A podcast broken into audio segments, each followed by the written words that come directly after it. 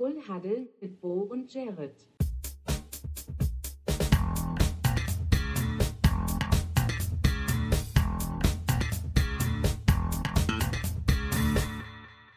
Full Huddle mit Bo und Jared. Moin, gute liebe Welt. Herzlich Gute. willkommen zu einer neuen Folge Full Huddle hier auf Spotify oder eurem äh, Podcast-Portal eurer Wahl, wo auch immer das hier gerade von den Weihnachtsmarktboxen auf eure Ohren gestülpt wird. In dieser Folge Full Huddle behandeln wir die äh, Partien zwischen äh, den äh, Seahawks und den Cowboys, die ein fulminantes Feuerwerk am Donnerstag abgeliefert haben. Wir schauen auf die Begegnung zwischen den Falcons und den Jets, wo das Quarterback-Karussell fleißig weitergedreht wird. Ähm, gehen dann rüber zu äh, den Texans, die die Broncos zu Hause empfangen und schließen dann diesen Podcast ab mit dem Topspiel zwischen den 49ers und den Eagles in Philadelphia.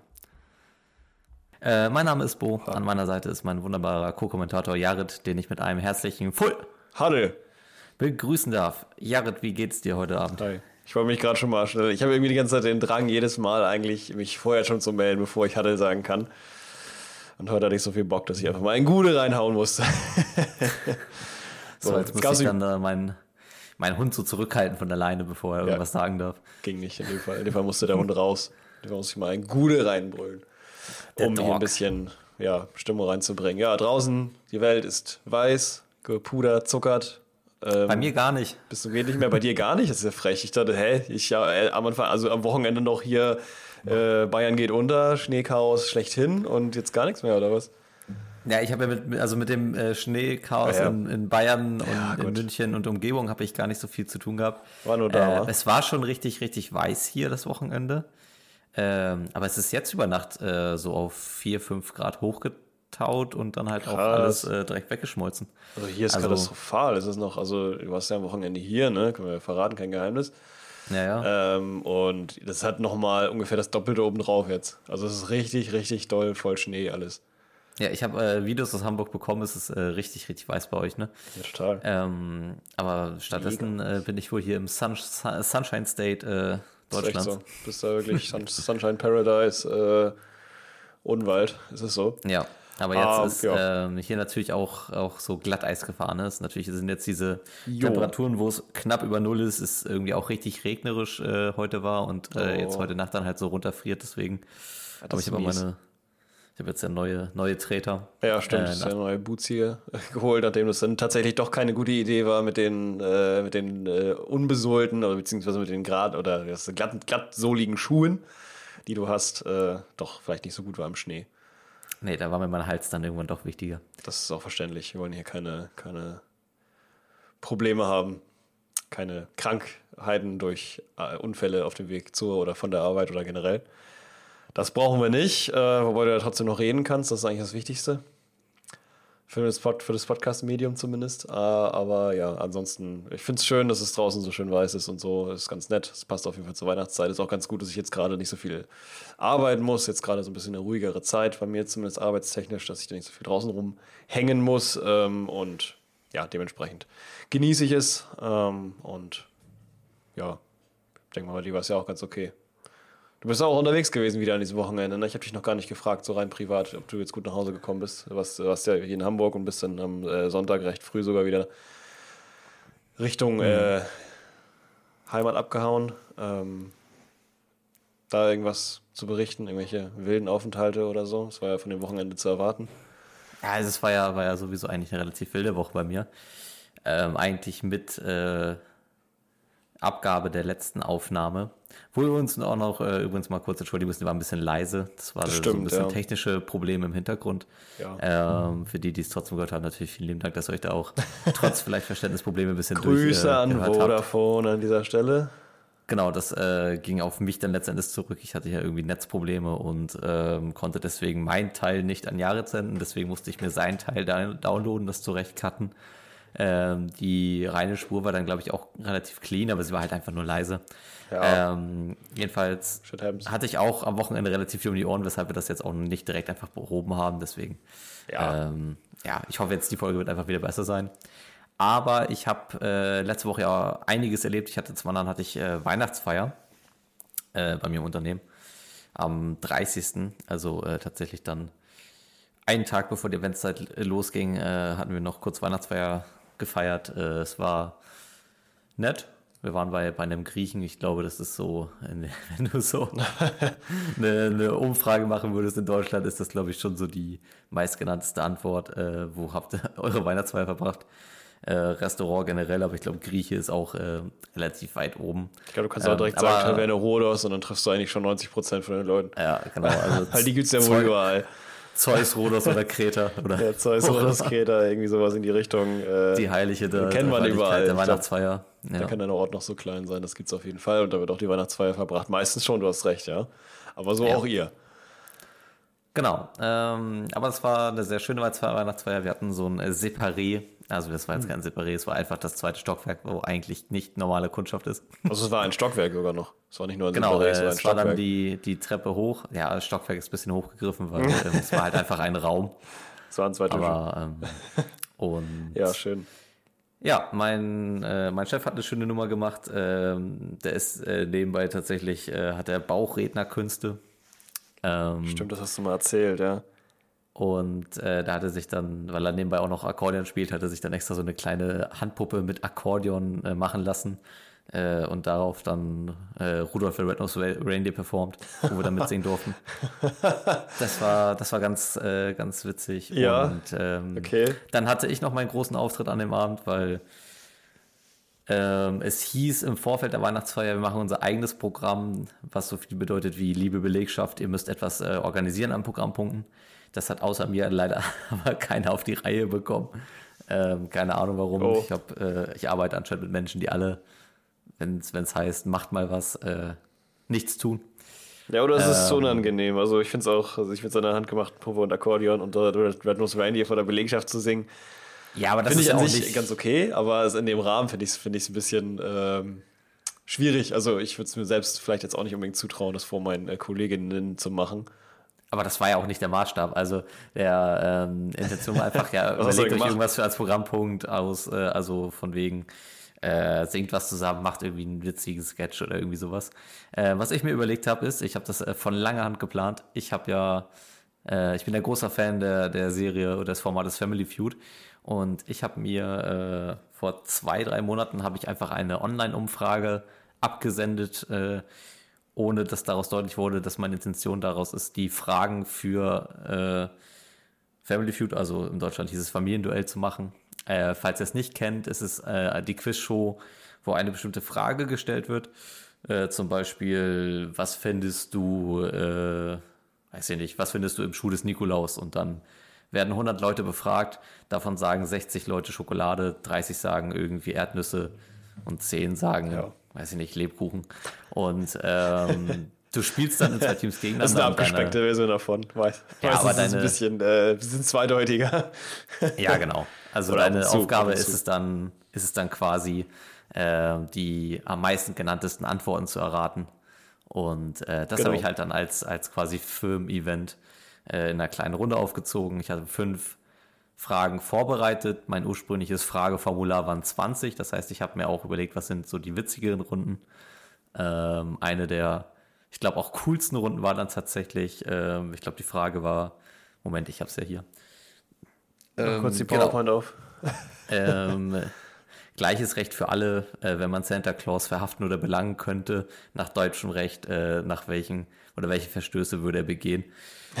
und da waren dann solche Antworten wie ähm, natürlich Hausfriedensbruch, Klar, dann auch zu, zu schnelles Fahren, äh, Schlitten ohne TÜV, äh, Störung des deutschen Luftraums und ähm, ja, solche Späße halt. Und das hatten halt so zwei Teams gegeneinander gespielt. Äh, der Chef hat sogar auch mitgespielt. Das war also ganz witzig und ähm, ja, das ja, ist eine coole Sache also, auf jeden Fall. Das ist ein bisschen besser oder beziehungsweise ein bisschen also ich finde es gut. Da wäre ich, das, das würde ich mir eher aussuchen, wenn ich jetzt die Entscheidung hätte zwischen meinem Chef mit seinem Akkordeon und äh, Rudolph the Red-Nosed Reindeer und äh, dem, was du gemacht hast, würde ich mich für das empfehlen, was jetzt nicht heißen soll, dass das eine schlechter ist als das andere. Aber Nein, ich persönlich würde mich für das eine entscheiden.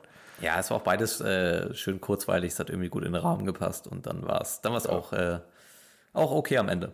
Genau. Ähm, die Gaststätte war eigentlich auch sehr schön, die haben nur zum Ende so ein bisschen gestresst. Also ich meine, es war ein Donnerstagabend und ja, die wollen irgendwann zumachen, aber das war auch ein separierter Raum. Das heißt, sie hätten auch einfach sagen können, sie machen es am nächsten Morgen sauber. So haben sie uns so um halb elf rum so ein bisschen rausgekehrt. Also neben uns angefangen, Stühle hochzustellen oder sowas. Und das für mich so ein bisschen. Ja, gut, das will man natürlich nicht so, nicht so Ja. gern haben. War dann am nächsten. Tag irgendwie entspannter oder war trotzdem voll normal morgens früh da sein? Nö, komplett normal morgens Schwierig, wieder durchziehen, normal schwierig. arbeiten Okay. und ähm, danach dann ja auch dann direkt mit dem Zug nach Hamburg. Ähm, ich weiß gar nicht, Freitag war die Fahrt, glaube ich, okay, oder? Nee, ich kam nicht zu spät. Doch, 20 Nee, Minuten, oh ja, aber es 20 war okay. Ähm, Also ja, was von den Verhältnissen her. Ja, nee, dann saßen wir gemütlich bei, bei dir, beziehungsweise bei euch dann im Wohnzimmer. Wir haben ja Gläser bemalt. Genau, Gläser bemalt und lecker Weihnachtsessen gegessen. Ja, das war auch sehr, sehr schön. Äh, meine, meine 2023 Jugendwort äh, Glas, äh, Glasteil, das ist übrigens gut nach Hause gekommen. Hast du es gut nach Hause geschafft? Sehr schön. Also ich habe so ein kleines Wasserglas von Jared bekommen. Ich habe mir überlegt, was mache ich damit? Und meine beste Idee war, alle 2023 äh, Jugendwörter, die Susanne Daubner gesagt hat, auf dieses Glas zu platzieren. Das ist ein Das tolles war eine Glas sehr gute geworden. Idee. Das ist ein tolles Glas, ja. Das ist auf jeden Fall eine, eine, eine Serie, die man weiterführen kann. Ja, Äh, auf jeden Fall. Und an sich war es auch eine ganz, also war, eine sehr, sehr lustige Idee. Ich fand das ganz cool, dass wir daran teilnehmen durften. Das war ja jetzt eigentlich auch nicht so unbedingt geplant. Das war ja eigentlich so eher so eine ups, geschlossenere Gruppe, ähm, die sich uns gegenüber dann auch geöffnet hat, als klar war, dass äh, ich auch dann zu Hause bin und du ja dann auch sowieso später noch kommst und so, dass wir das dann alles zusammenhangen und so. Und das war, war echt eine, eine coole Idee, da sich so die eigenen Gläser so zu bemalen irgendwie. Gerade wenn man auch mit vielen äh, ja, sehr kreativen Menschen da vor Ort war, beziehungsweise auch sehr nicht nur kreativ, also sondern auch ähm, handwerklich sehr begabt, sage ich mal, was die kreative, das kreative Schaffen angeht und das Malen, Zeichnen und künstlerisch darstellen. ja danke, dass du so ein hohes. Bild von mir hast. Ja, also ich habe dich jetzt eher in die, in die, in die ähm, Gedank, also in die vom Kopf her kreative Ecke geschoben, tatsächlich. Wenn ich das jetzt mal kurz hier so sagen darf. Aber äh, natürlich, natürlich ist das, äh, ist das auch komplett individuell. Wir machen den Ähm, Podcast hiermit zu. Meinst du? Ja, genau, das war's für heute. Wegen Unstimmigkeiten ist diese Folge geschlossen. Äh, nein, nein, nein, das war schön. Also ich meine, ich habe es ja auch nicht, ich habe mir jetzt, also ich hatte jetzt auch nicht den Anspruch, das irgendwie gut hinzukriegen oder so. Ähm, ich würde sagen, ich war dann noch eher einer der. Ja, wobei ich fand es okay. Bei dir war es auch schön. Ich fand die Idee total genial. Und die Ausführung hat, hat auch Stil. Ich habe ja auch, ich habe ja auch ein hübsches Glas danach noch gemacht, ein cooles Espresso Martini Glas mit äh, Das stimmt. mit Oh Stilbemalung ja, stimmt, das, das stimmt. Ja, okay, das habe ich vergessen, das stimmt. Ja, ja, nee, ich, also ja, ich äh, muss das vielleicht eher doch auf mich selber beziehen. Aber ist ja auch egal. Ja. Es war auf jeden Fall sehr schön, wir waren alle kreativ, es sah alles total toll aus und äh, tatsächlich äh, ist Miriam äh, jetzt, glaube ich, gerade momentan noch am Gläser bemalen. Also wir haben, glaube ich, jetzt kein Ach, Glas was. mehr, was nicht bemalt ist, weil auch noch unsere, Pri- also unsere Gläser, die nicht dafür gedacht waren, das waren ja nicht unsere Gläser, die Gläser haben wir vorher gekauft bei Ikea. Ähm, jetzt sind eigentlich fast alle bemalt. Jetzt Ja, sind gerade noch welche in Bearbeitung, aber es ist, es ist hier eine, eine Fuhre Gläser nach der nächsten fahren durch unseren Ofen, um da die Farbe einzubrennen. Mhm. Also, ist auf jeden Fall eine coole Sache. Kann man weitergehen nach draußen, Gläser bemalen, es gibt extra Farbe dafür oder Eddings, die man nutzen kann, äh, auch um dann das danach festzubrennen. Dann hält das auch erst ewig drauf und ist auch spülmaschinenfest. Ist eine tolle Sache, genau wie jetzt mittlerweile auch zumindest mir ab und zu mal angezeigt wird. Ich weiß nicht, ob das jetzt so ein Ding ist, aber mit, mit ähm, Ton was zu machen, der der Luft aushärtet. Ja, Äh, nee, das so ein- kenne ich auch. So Das ein kenne ich auch. Beziehungsding, das man so zusammen machen kann, aber auch im Freundeskreis. Gläser bemalen, gehen wir mal raus, ist eine schöne Sache. Kann man kreativ werden. Ja. So. Genau, und dann äh, hatten wir Samstag Dick Party gemacht. Das Genau. war auch, das war auch echt witzig. Und Das war wirklich ähm, witzig, ja. Ja, also einfach Ja. eine, eine klassische Hausparty zum Geburtstag feiern. Das war, war Genau. echt cool. Einfach, War- einfach Spaß echt- gehabt ja, den doch, Abend. also wirklich. Sind auch wirklich, glaube ich, um 5 Uhr rausgegangen. Also aus der Party abends 5, also Genau. mo- morgens, 5 Uhr morgens, irgendwie sowas. 5 Uhr rausgekehrt, um dann um Rausgek- 9 Uhr wieder auf, aufzustehen, um dann irgendwie um 11 Richtung Bahn zu kommen. Genau, richtig. Das, äh, das war zumindest bei, bei dir der Fall, aber ich meine halt, also wir waren um 5 Uhr da fertig, äh, raus, wobei es mir ehrlich gesagt auch vorkam, als wäre es irgendwie 21 Uhr gewesen. Also es war irgendwie die Zeit da Es ging, quasi. ging fix rum, Das ne? war, Das war echt, als ob man einen Tag erlebt hätte und würde dann abends dahin gehen und da wäre es einfach nochmal ein Tag und dann äh, stört man sich aber gar nicht dran, dass man gar nicht geschlafen hat. Im Nachhinein hat man doch gemerkt, körperlich ist es äh, recht anstrengend gewesen, aber als es mir da war, also die Zeit ist ver verrannt wie, wie für manche im Casino, also das war schön. das war echt Wahnsinn, ja. Genau, und dann äh, hatten wir Bahnchaos ähm, der feinsten Sorte.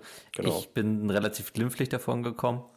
Äh, meine Freundin hat äh, ganz schön gelitten darunter. Die ist äh, stadtplanmäßig, ich glaube irgendwie 18 Uhr erst um 22.30 Uhr nach Hause gekommen. Krass, Ähm, oh wir waren noch bis Hanau, waren wir im selben ICE. Dann bin ich halt in die Regionalzüge umgestiegen und dann ab Frankfurt ging gar nichts mehr mit den ICs. Ähm, Ja, du konntest direkt durchfahren oder bist du irgendwie anders gefahren? Weil ich glaube, von Hanau kann man ja auch direkt nach da fahren, wo du, wo du hin ja, genau. Äh, Hanau habe ich dann, dann direkt die Regionalbahn äh, gehabt. Da musste ich nicht mehr Also umsteigen. dann musstest du nicht nach Frankfurt, und, aber das, das war dein Glück in dem Moment. Ja, genau, also um Frankfurt rum, das, da war Gleisstörung, Signalstörung. Wir hatten, wir hatten sowieso in unserem ICE hatten wir schon zwischendurch gehalten, weil wir zu viele Menschen waren. Too many men on the field, Too äh, many 50 Minute men. Penalty. Ach du Scheiße. Äh, Deswegen und, hattest du das ähm, geschrieben. Oder auch, wahrscheinlich. Ich dachte, den, dachte, den hättest du gegettet, okay. Nee, Aber wie soll ich denn das verstehen, Alter? wie soll ich das verstehen? Also eine lange Leitung. ich war, ich, dass, dass ein Zug überhaupt anhalten kann, weil dazu mehr. Ich habe Züge gesehen oder S-Bahn hier schon in Hamburg, die, die sahen so aus, als hätten sie anhalten müssen, aber es ist nicht passiert. Deswegen dachte ich immer, das wäre so ein Gerücht, dass das überhaupt sein kann. Nee, ist der ICE kann tatsächlich so voll sein, dass er nicht weiterfahren darf. Krass. Ja, das Ja. habe ich jetzt nicht verstanden, dadurch, dass du dass du mir einfach random geschrieben hast, too many men on the field, 50, 50 Minute Penalty. Hab ich ja nicht. ich so, Ich habe okay. davor geschrieben, wir haben 15 Minuten Verspätung, weil, weil zu viele Leute im ICE sind. Oh, hast du? Ja, Das habe ich nicht gelesen. deswegen. Dann hätte ich ja. auch verstanden. Genau. Ähm, aber das war es eigentlich. Es war dann halt am Ende was, hat es dann halt ein, war es Wochenende, was körperlich auch geschlaucht hat. Und ich habe auch gestern, beste, gestern so ein bisschen äh, Regeneration Day gebraucht. Äh, ich bin ein bisschen früher von Arbeit los und habe dann noch mal ein bisschen Schlaf auch nachgeholt. Deswegen geht es mir jetzt gut. Äh, ich habe heute noch eine witzige Erfahrung gehabt. Ähm, mehr so, mehr so ein Wahrnehmungsding. Ich habe hier ein Netto in der, äh, in der Umgebung, wo ich mal so einkaufe. Meistens, meistens gehe ich da nicht hin. Ähm, und äh, heute war ich wieder mal da. Der liegt eigentlich auch mehr auf dem Weg, aber ich bin bei, den, bei dem Kaufland oder bei dem Edeka eigentlich ein bisschen lieber. Und ähm, hast du die, hast du die Discounter geguckt? Nee, Nee, das, äh, äh, nicht. die Serie auf äh, Amazon Prime ist das ja ist eine deutsche Produktion und die ähm, ja ist halt eigentlich so ein bisschen Sitcom-Comedy. Es geht halt einfach darum, um so einen verwahrlosten Supermarkt in Altona, ähm, der, wo- ja, wo die Leute halt einfach asozial sind. Äh, Nura ist ja auch in der Serie mit drin. ähm, das kann man mal machen. Ist äh, vom Humor her ein bisschen stumpf manchmal, aber die ist, also es ist ein sehr unterhaltsamer Watch. Äh, zum Kopf äh, ausmachen und einfach, einfach genießen, ein bisschen Spaß haben. Jedes Mal äh, diese geht Empfehlung die- immer. geht die Serie gut. Sehr schön. Ähm, jedenfalls, dieser Netto erinnert mich extrem an diese Serie. Ist, der ist so, der wird, der wird mit gerade so viel Mühe betrieben, dass man ihn nicht zumacht. so vom, vom Gesamtzustand dieser Filiale. Ähm, der Parkplatz wird nicht gepflegt. Da stehen immer, wenn ich da bin, stehen immer irgendwelche herrenlosen Einkaufswegen einfach darum. Also, wo du gemerkt hast, irgendjemand hat damit seine Sachen ans Auto gebracht, hatte keinen Bock mehr, diesen Einkaufswagen zurückzubringen. Das ist, auch, das ist auch ein Modus, ey. Dass einfach den stehen Einkaufswagen da über einen Parkplatz kickt und sagt, okay, das war's Ja. jetzt. Der, der, ist so, der ist so halb eingegrünt, der steht eigentlich gegenüber einer relativ großen Wohnsiedlung, hat aber so, weiß ich nicht, so jeweils zwei Meter Grünstreifen um sich herum, aber völlig verwahrlost, also gar nicht irgendwie so gepflegt, dass es irgendwie eine Hecke oder sowas wäre, sondern ist einfach, da wächst halt irgendwas. Für die Bienen. Ähm, der Netto, der Netto drinne bekommt irgendwie nicht so ganz viel Liebe. Ähm, der ist schlecht aufgestellt. Äh, Sachen werden irgendwie auch nur auf Paletten hin und her geschoben. Der, das Personal da drinne ist so, so maximal bocklos. Aber ich finde das alles auch so, das hat so einen ganz eigenen Charme. Also ich, ja ich mag es dann irgendwie doch. Es ist, äh, Habe ich bei Netto aber irgendwie immer das Gefühl. Also Netto und Penny beide eigentlich so ein bisschen, aber ja, obwohl mehr Penny Ja. noch ein bisschen mehr als Netto, aber es kann auch daran liegen, dass ich nur eine gewisse Art von Netto oder Penny kenne. Aber äh, die sind beide für mich immer so ein bisschen so, ich, ich kenne ja wie gesagt die Serie jetzt nicht, aber die haben zumindest für mich beide so ein Flair, so ein bisschen so, naja, die tun halt, was sie können, aber irgendwie so Sortiment, tun weder nach dem. Sortiment noch nach der Darstellung oder noch nach der Kunden irgendwie Orientiertheit ist da irgendwie, die sagen einfach nur, okay, du musst einkaufen, also komm hierher und kauf, was du willst und hau dann wieder ab, wenn es geht. Ja, also da, So. könnte, da könnten Kinder in, in, im Laden verloren gehen, die würden sie abends einfach zuschließen und am nächsten Morgen wieder aufmachen. Ja, so ungefähr. Das habe ich aber auch das Gefühl. Deswegen mag ich tatsächlich die Läden nicht unbedingt so gerne. Und der, der Kassierer, der murmelt auch immer extrem in sich rein, den verstehst du nie. Der ist immer so. Ja, okay, ja. Und ich gucke dann einfach immer aufs Display, Das wie viel ich ich. zahlen muss, aber ich kann es nicht verstehen. Das ist auch geil. Aber da war ich heute wieder. Ich habe mir dann noch was äh, zum Abendessen äh, besorgt. Also einfach zwei Brötchen und äh, dann tatsächlich noch einen neuen Käse, den ich noch gebraucht hatte. Ein, Neuen Käse. ein geschmackig Käse. Oha, Also der ist es so, der ist glaube ich soll österreichisch sein. Dann steht da vorne so groß drauf geschmackig. geschmackig. Na dann, wohl bekommst. Das Wohl nach einem stabilen äh, Handwerkerabendessen. Einfach mal zwei, zwei Weizenbrötchen mit einem Stück, Stück Käse dazwischen. Weißt du, was noch geschmackig war? Na, Das Spiel letzte Woche Donnerstag. das Spiel letzte Woche Donnerstag, das war sehr geschmackig, ja. Sollen wir da schon rüber, rüber? Nee, war das, ja, so das die Überleitung? Das war eine gute, aber ich will, ich will dich auch nicht übergehen, ob es bei dir noch irgendwas Neues gibt. Nee, nicht nur das Neues, aber- es, gäbe, es gäbe ja zum Beispiel den NFL News Part noch. Den können wir noch nehmen. Den können wir noch nehmen und dann wird's danach, danach wird es dann geschmackig. Wir Wobei es gar nicht wirklich NFL News ist, aber es ist eine Sache, über die ich sprechen möchte, weil ich sie mich einfach irgendwie interessiert hat und ich das mal so ein bisschen einkategorieren wollte. Äh, weil so viel News habe ich mir ehrlich gesagt gar nicht aufgeschrieben, also eigentlich fast gar keine. Es gibt, gibt welche, wir haben ja gerade vorher schon drüber gesprochen, so Verletzungen zum Beispiel. Können wir vielleicht erstmal drauf eingehen, oder? Ja, sollen wir es mal kurz beleuchten? Ja, wir können aber auch Ähm, nochmal deine, ne, also ich, ich vergesse deine Überleitung, vergesse ich nicht.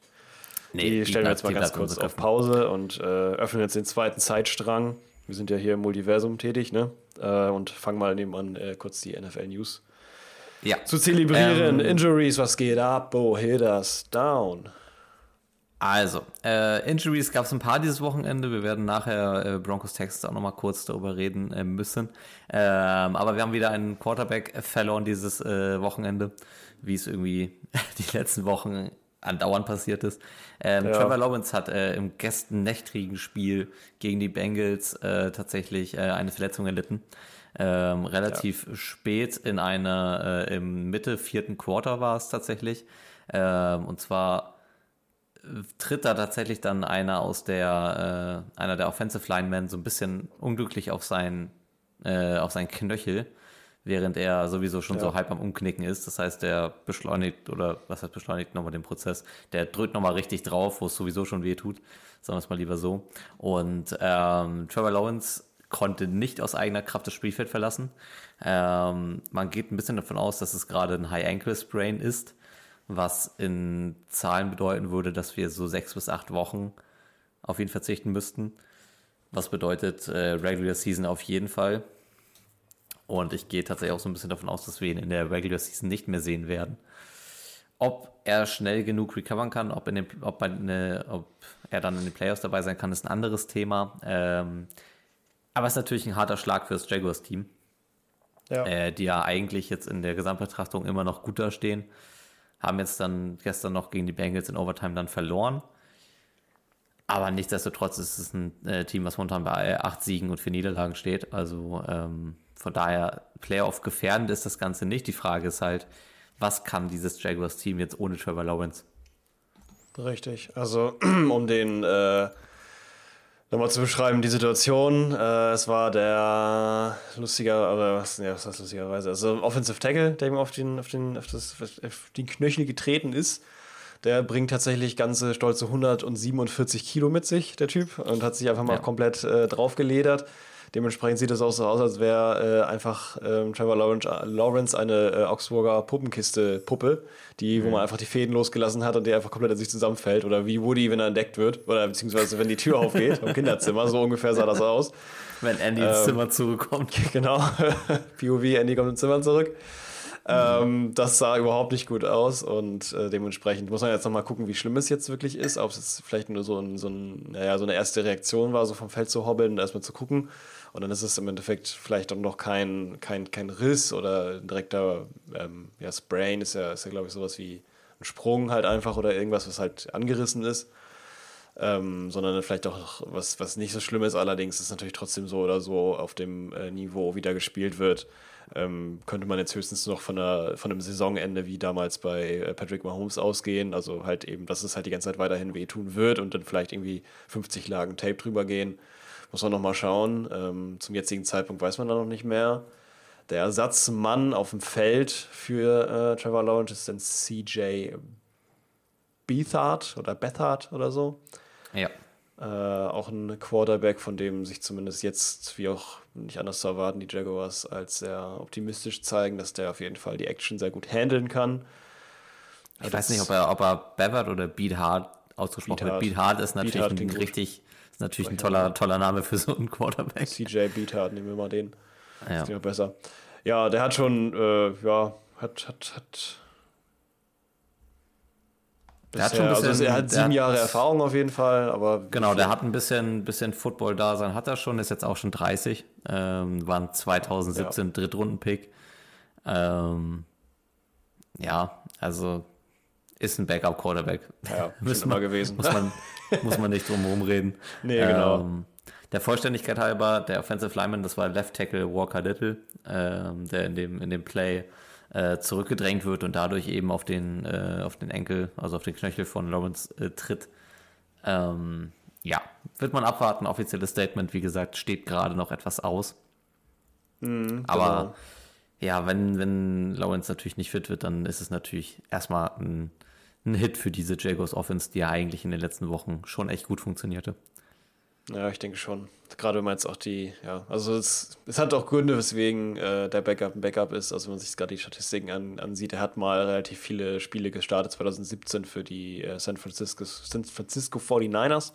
Sieben Stück, hat dabei den vier Touchdowns und sechs Interceptions gemacht. 19 Sacks in der Zeit. das ist auch krass. Sehe ich jetzt gerade erst. Also hat ein QB-Rating so durchschnittlich von 30. Wobei 150 das Beste ist, ne? Ähm, also hat in der Zeit auf jeden Fall nicht sehr soll rasiert. Bin mal gespannt, was das sich jetzt zeigt. Kann natürlich auch wieder so eine 49ers-Geschichte sein, äh, dass äh, der Backup, wo selbst der Backup vom Backup vom Backup vom Backup noch der Beste ist und da auch nicht Gas gibt und zwischendurch mal ein Receiver den Quarterback macht. Äh, hoffen wir jetzt natürlich nicht, aber es kann eben sein, dass er sich wieder als Talent raus. Man wird sehen. Äh, ja. Ist auf jeden Fall sehr schade, das gehe ich mit. Finde ich äh, sehr traurig für die Jaguars, weil ich die auch sehr sympathisch fand als äh, Franchise auf dem Weg in die Playoffs. Ein sehr ähm, bescheidenes Team. Hat mir sehr gut gefallen, aber ja. Kann man nichts machen. Ist anderen Teams jetzt auch schon so ergangen wie zum Beispiel den Bengals. Ja. Die ja mit Browning da jetzt doch, doch einen Win noch rausgezogen haben in Overtime. Genau. Ähm, sonst noch irgendwelche überraschenden Ergebnisse für das Wochenende, wo man darauf eingehen könnte, sollte? Naja, wir müssen jetzt auch mit abreißen. Darüber oder? reden, dass äh, Jordan Love natürlich äh, besser als Patrick Mahomes ist. He, the MVP. Yeah.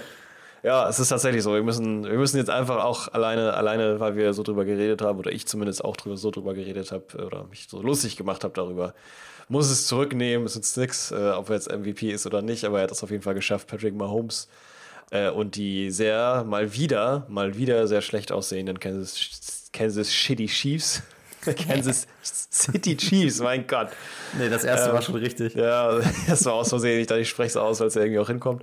Nee, in dem Moment zumindest nur. Es ist jetzt keine generelle, aber es ist irgendwie, oder ja, ich weiß nicht, mittlerweile ist es halt schwierig, das zu unterscheiden, weil die Chiefs halt schon sehr oft sehr inkonstant sind. Also man könnte fast davon reden, wenn man jetzt die Eagles auch noch mit reinnimmt, reden wir später drüber. Aber mhm. dass der zweiköpfige Drache, ähm, der bisher immer an der Spitze der NFL gestanden hat, irgendwie anfängt langsam äh, Alters Alterserscheinung zu kriegen. Ich weiß nicht, was da los ist. Äh, auf jeden Fall, ähm, ja, der eine schwächelt mehr als der andere, aber trotzdem, was, was hältst du von diesem, von dem Spiel? Hast du es dir angeguckt oder ähm, ja, ich habe es äh, mir tatsächlich auch nochmal angeguckt. Ähm, ich habe so, hab so ein paar Gedanken zu dem Spiel. Ähm, erst einmal, ich werde jetzt diese ganze John Love Performance, ich werde jetzt, ich werde dazu mich jetzt erstmal, glaube ich, bis Saisonende nicht mehr äußern. Also das Ding mit Jordan Love ist, wir haben nach erst, den ersten drei Wochen haben wir gesagt, oh, vielversprechend. Dann haben wir nach sechs Wochen gesagt, ah, der hat immer schon ganz schön viel Stat-Padding betrieben und immer erst spät in den Spielen dann seine, seine Statlines hochgepusht und sonst war es gar nicht so doll. Dann haben wir jetzt äh, nach neun Spielen gesagt, oh, ich weiß nicht, ob das ein Franchise-Quarterback wirklich sein kann. Und jetzt nach zwölf Spielen soll ich plötzlich sagen, oh, das ist der nächste Aaron Rodgers. Ich weiß nicht. Fakt ist erstmal, dass ich schon glaube, dass in Jordan Love äh, ein, Quarter, ein Franchise-Quarterback drinne steckt. Ich finde, er hat ein sehr spannendes Profil Und was für ihn spricht, ist, dass er in der Packers-Mannschaft groß aufspielt, die eigentlich nicht groß aufspielen können sollte. Mhm. Macht das Sinn? Ja, das macht ähm, sehr viel Sinn. Das hätte ich, hätte ich genauso gesagt, wenn du mich gefragt hättest. das, das ist was, was ich ihm auch auf jeden Fall zugute rechnen möchte. Und ähm, ich bin sehr gespannt darauf, ihn nächste Saison mit hoffentlich dann etwas mehr Waffen zu sehen. Ähm, er macht seine Sache sehr gut. Er hat wirklich Plays, die auf einem Elite-Level aussehen. Und ähm, ich finde, er agiert meistens auch sehr intelligent. Ähm, wie, ja, doch. Also ich bin auch, ich bin auch mehr und mehr im Boot drinne. Ich finde trotzdem nicht falsch, was wir letzte Woche gesagt haben. Von dem allen, was ich bisher gesehen habe, finde ich immer noch, dass so die Quarterback-Marke Mayfield vielleicht ein bisschen höher, ein faires Level momentan für ihn ist. Ich sehe ihn jetzt noch nicht an, an die Spitze rankommen. Ähm, aber Potenzial ist auf jeden Fall da und es ist insgesamt für Green Bay, glaube ich, doch eine, eine sehr positive Überraschung diese Saison. Ähm, jetzt hat man plötzlich auch wieder Playoff-Ambitionen oder was heißt Ambition? Ambition ist das falsche Wort, aber man hat Chancen, reelle. Und ja. ähm, der Trend spricht da ja gerade für diese Mannschaft. Genau. Ich finde aber auch die Gegenseite ist gerade an einem sehr kritischen Punkt angekommen, was so die Gesamtsaisonleistung angeht. Also jetzt nicht, was das Standing angeht, also die Chiefs haben ja, was die reinen, die reinen Win und Losses angeht, haben sie immer noch eine ganz okaye äh, Statistik am Start. Und äh, das Problem, was ich sehe, ist einfach, dass, sie, dass die Offense mehr und mehr Probleme bekommt, diese 20-Punkte-Grenze zu knacken. Mhm. Und äh, die ist eigentlich immer ein ganz guter Indikator dafür, ob eine Offense funktioniert oder nicht. Also Offenses, die äh, Probleme damit haben, in die Red Zone zu kommen oder in der Red Zone zu punkten, ähm, landen meistens drunter, unter diesen 21 Punkten. Und ähm, Offenses, die gut funktionieren und ähm, auch explosiv sein können, landen da in der Regel, sag ich mal, in, in fünf Spielen dreimal über 21 Punkten. So, das ist jetzt sehr verallgemeinert gesagt, aber ähm, das ist so ein, so ein Pi mal Daumenwert, an dem ich mich gerne orientiere, ob, ob was äh, funktioniert oder nicht. Natürlich auch mal reingerechnet, gegen welche Defenses hat man im Zeitraum gespielt, äh, was waren die Gegner, wie waren die Spielverläufe.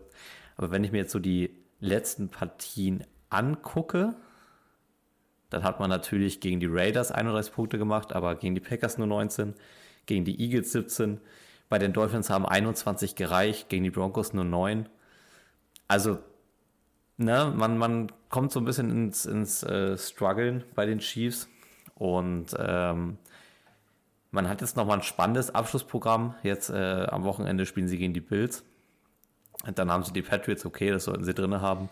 Dann wieder die Raiders, dann die Bengals und dann die Chargers. Ich glaube jetzt nicht, dass wir davon sprechen müssen, dass die Chiefs irgendwie Playoff gefährdet werden. Die werden wahrscheinlich immer noch drei von diesen fünf Partien gewinnen und dann bei elf Siegen stehen. Ähm, ich glaube aber, dass sobald so der erste knackige Gegner kommt, es dann auch schneller vorbei sein könnte, als einem Dieb ist.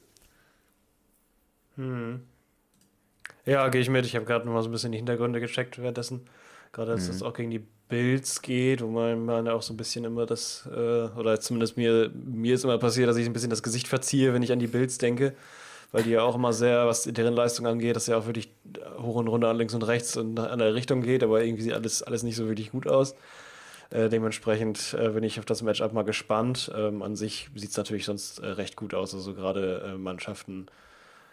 Also ich, ja, ja, also ja, es waren am Anfang der Saison ging es gut rein, ging es halt ein Loss gegen die Lions halt, jetzt gegen die Broncos haben sie einmal verloren, gegen die Eagles, gegen die Packers jetzt wieder. Also es scheinen mal Mannschaften zu sein, die sich ziemlich sicher sind, wo sie stehen. Also jetzt quasi Mannschaften, die nicht äh, Bills, Patriots, ja gut, Raiders weiß man jetzt nicht, Bengals auch ganz schwierig. Also die werden sie auf jeden Fall wahrscheinlich äh, schlagen können, wobei ich mir bei den Bills jetzt schon mal wieder nicht sicher wäre und bei den Raiders auch nicht unbedingt weil ich da hätte ich jetzt tatsächlich auch nicht gedacht, dass ich das Anfang der Saison sage, aber so wie es jetzt gerade aussieht, das irgendwie so ein bisschen, äh, also das Problem scheint sich so ein bisschen auszuweiten, dass nicht nur die Receiver jetzt teilweise nicht mehr mehr fangen, sondern mhm. eben auch ähm, viele äh, Big Plays einfach nicht funktionieren und selbst über, über Kelsey geht jetzt auch nicht mehr so viel, weil der sich eher ein bisschen mehr darum kümmern muss, dass Wege frei werden, eben halt fürs Run-Game oder sowas, hat man jetzt halt gerade gegen Green Bay gesehen. Also das ist jetzt keine Statistiken oder sowas, ist, manchmal ist es so, dass die Highlights komplett anders aussehen wie die Statistiken. Ich gehe mhm. jetzt nur nach den Highlights, die ich gesehen habe. Ähm, und da war es halt wieder so ein bisschen, ja, schon okay. Es wurden aber auch teilweise jetzt Receiver angespielt, oft hatte ich zumindest das Gefühl, die ähm, sonst nicht so viel Zuwendung gekriegt haben. Wo halt schon ein bisschen geschaut wird, eben geht man vielleicht wieder ein bisschen ins Receiving Game ein bisschen weg davon. Und wenn ja, nimmt man halt eben, oder wenn man reingeht, dann nimmt man vielleicht Spieler, die nicht so einen Namen haben wie Hartman, Tony oder Atlas Scatling oder Kelsey, ähm, sondern eben die anderen überraschenden Spieler, sage ich mal, die dann angespielt werden. Oder geht halt übers Run-Game und nutzt halt eben Kelsey dann eben halt nicht als Receiving Tight End wie sonst immer so gerne, sondern als Blocking Tight End. Wahrscheinlich ein Scheme, was die jetzt genutzt haben gegen die Packers, hat nicht funktioniert. Ähm, weiß ich nicht, bin ich mal sehr gespannt, wie es da, es da vorangeht, ähm, weil an sich in der AFC ähm, und das war eigentlich jetzt das nächste Thema, was ich nochmal kurz anschneiden wollte, weil ich mich damit ziemlich beschäftigt habe, ähm, welche Teams stehen so an welcher Stelle und wie, wie ist deren Schedule und sowas, wie, wie sind so die Tendenzen auf den Positionen der Wildcard, sage ich mal. Nur so ein bisschen. Ähm, und das ist in der AFC tatsächlich so, dass das Rennen sehr offen ist, weil äh, viele, also viele Mannschaften an äh, Positionen stehen, ähm, ja, die nicht weit auseinander sind. Also wir haben die Spitze mit halt den Dolphins, die bei 9-3 liegen, ähm, mit halt dem Division-Sieg äh, von 3 zu 1 und darunter ist dann halt, die Chiefs sind 8-4, dahinter kommt direkt wieder 8-4 die Jacksonville Jaguars, bei denen es jetzt ja schwieriger ist, dahinter wieder die Steelers mit 7-5, also es geht halt immer die ganze Zeit nur um einen Sieg quasi und ein Sieg könnte bedeuten, dass ich die, ein Sieg die oder ein Verlust, Steelers. je nachdem wo, ha? Die verdammten Steelers. Die verdammten Steelers, ja. ein Sieg oder ein Loss kann tatsächlich dafür dazu führen, dass die komplette Rangordnung von Platz, von Platz, äh, ja, sagen wir mal von, von, also auf jeden Fall die obere Spitze kann sich durch, da, durch sowas durchmischen, weil halt die ersten Plätze von 1 zu 4 nur einen äh, Siegunterschied haben. Dann haben die, die Plätze von 5 bis von 5 bis 11 auch nur einen Unterschied. Also das liegt dann halt Bills auf 11, die liegen bei 6-6, die Steelers, auf 5 liegen bei 7-5. Also es ist halt super unausgeglichen. Die AFC ist halt schwierig da zu, zu, zu äh, einzuordnen.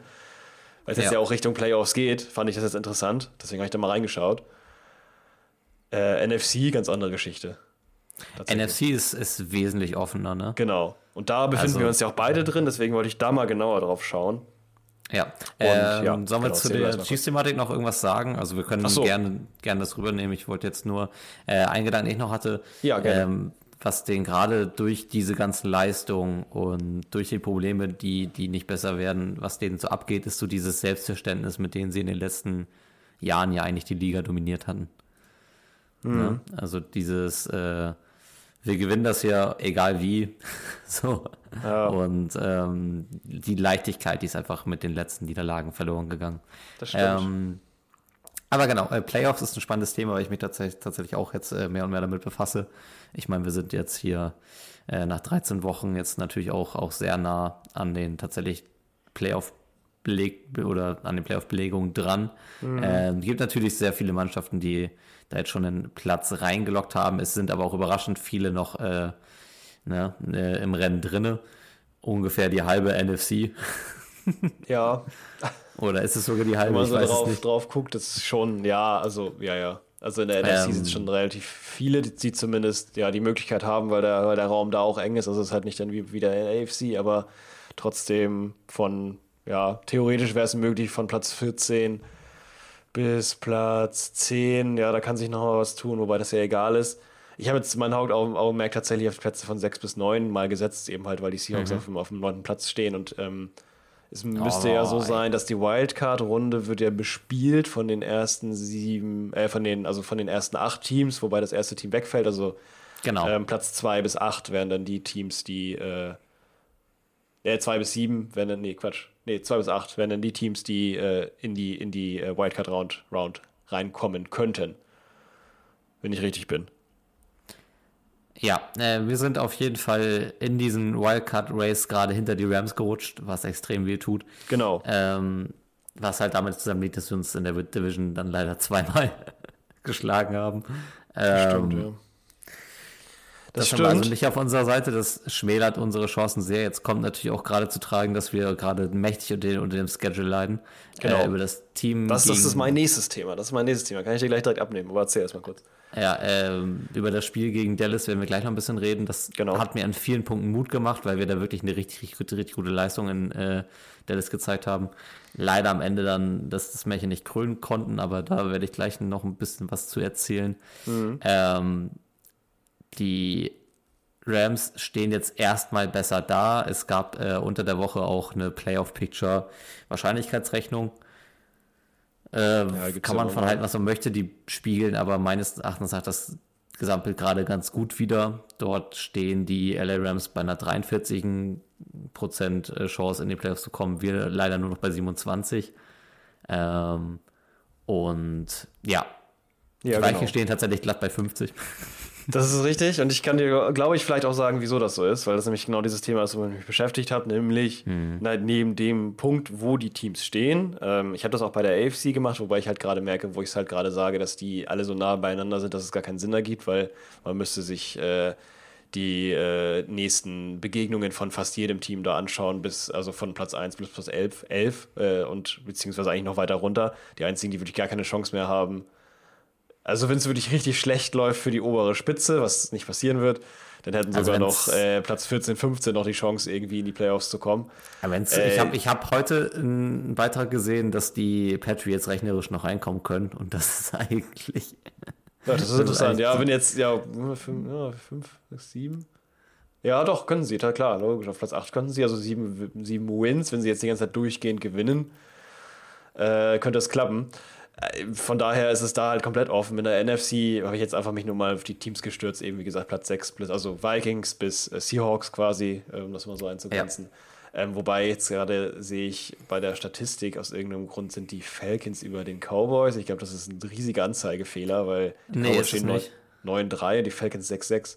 Wieso ja, ja, aber die Falcons sind, sind der, ja genau, die Falcons sind der Division Leader, deswegen. Ach, wegen der Division, genau so ist das. Ja, genau. ja, okay, klar. Ja, das ist natürlich äh, ein Win für die gewesen, dass jetzt da noch umgestiegen ja, sind. Die Cowboys stehen halt hinter den Eagles und Never werden dann vermutlich, ja. ja, vielleicht kommen sie noch dran vorbei, aber ähm, dadurch, dass die Falcons halt in der, ja, wahrscheinlich schon schlechtesten Division der NFL spielen, ja, ähm, ja. haben sie da halt einen, einen riesigen Vorteil. Ja, das spielt natürlich auch mal mit, mit, noch mit rein.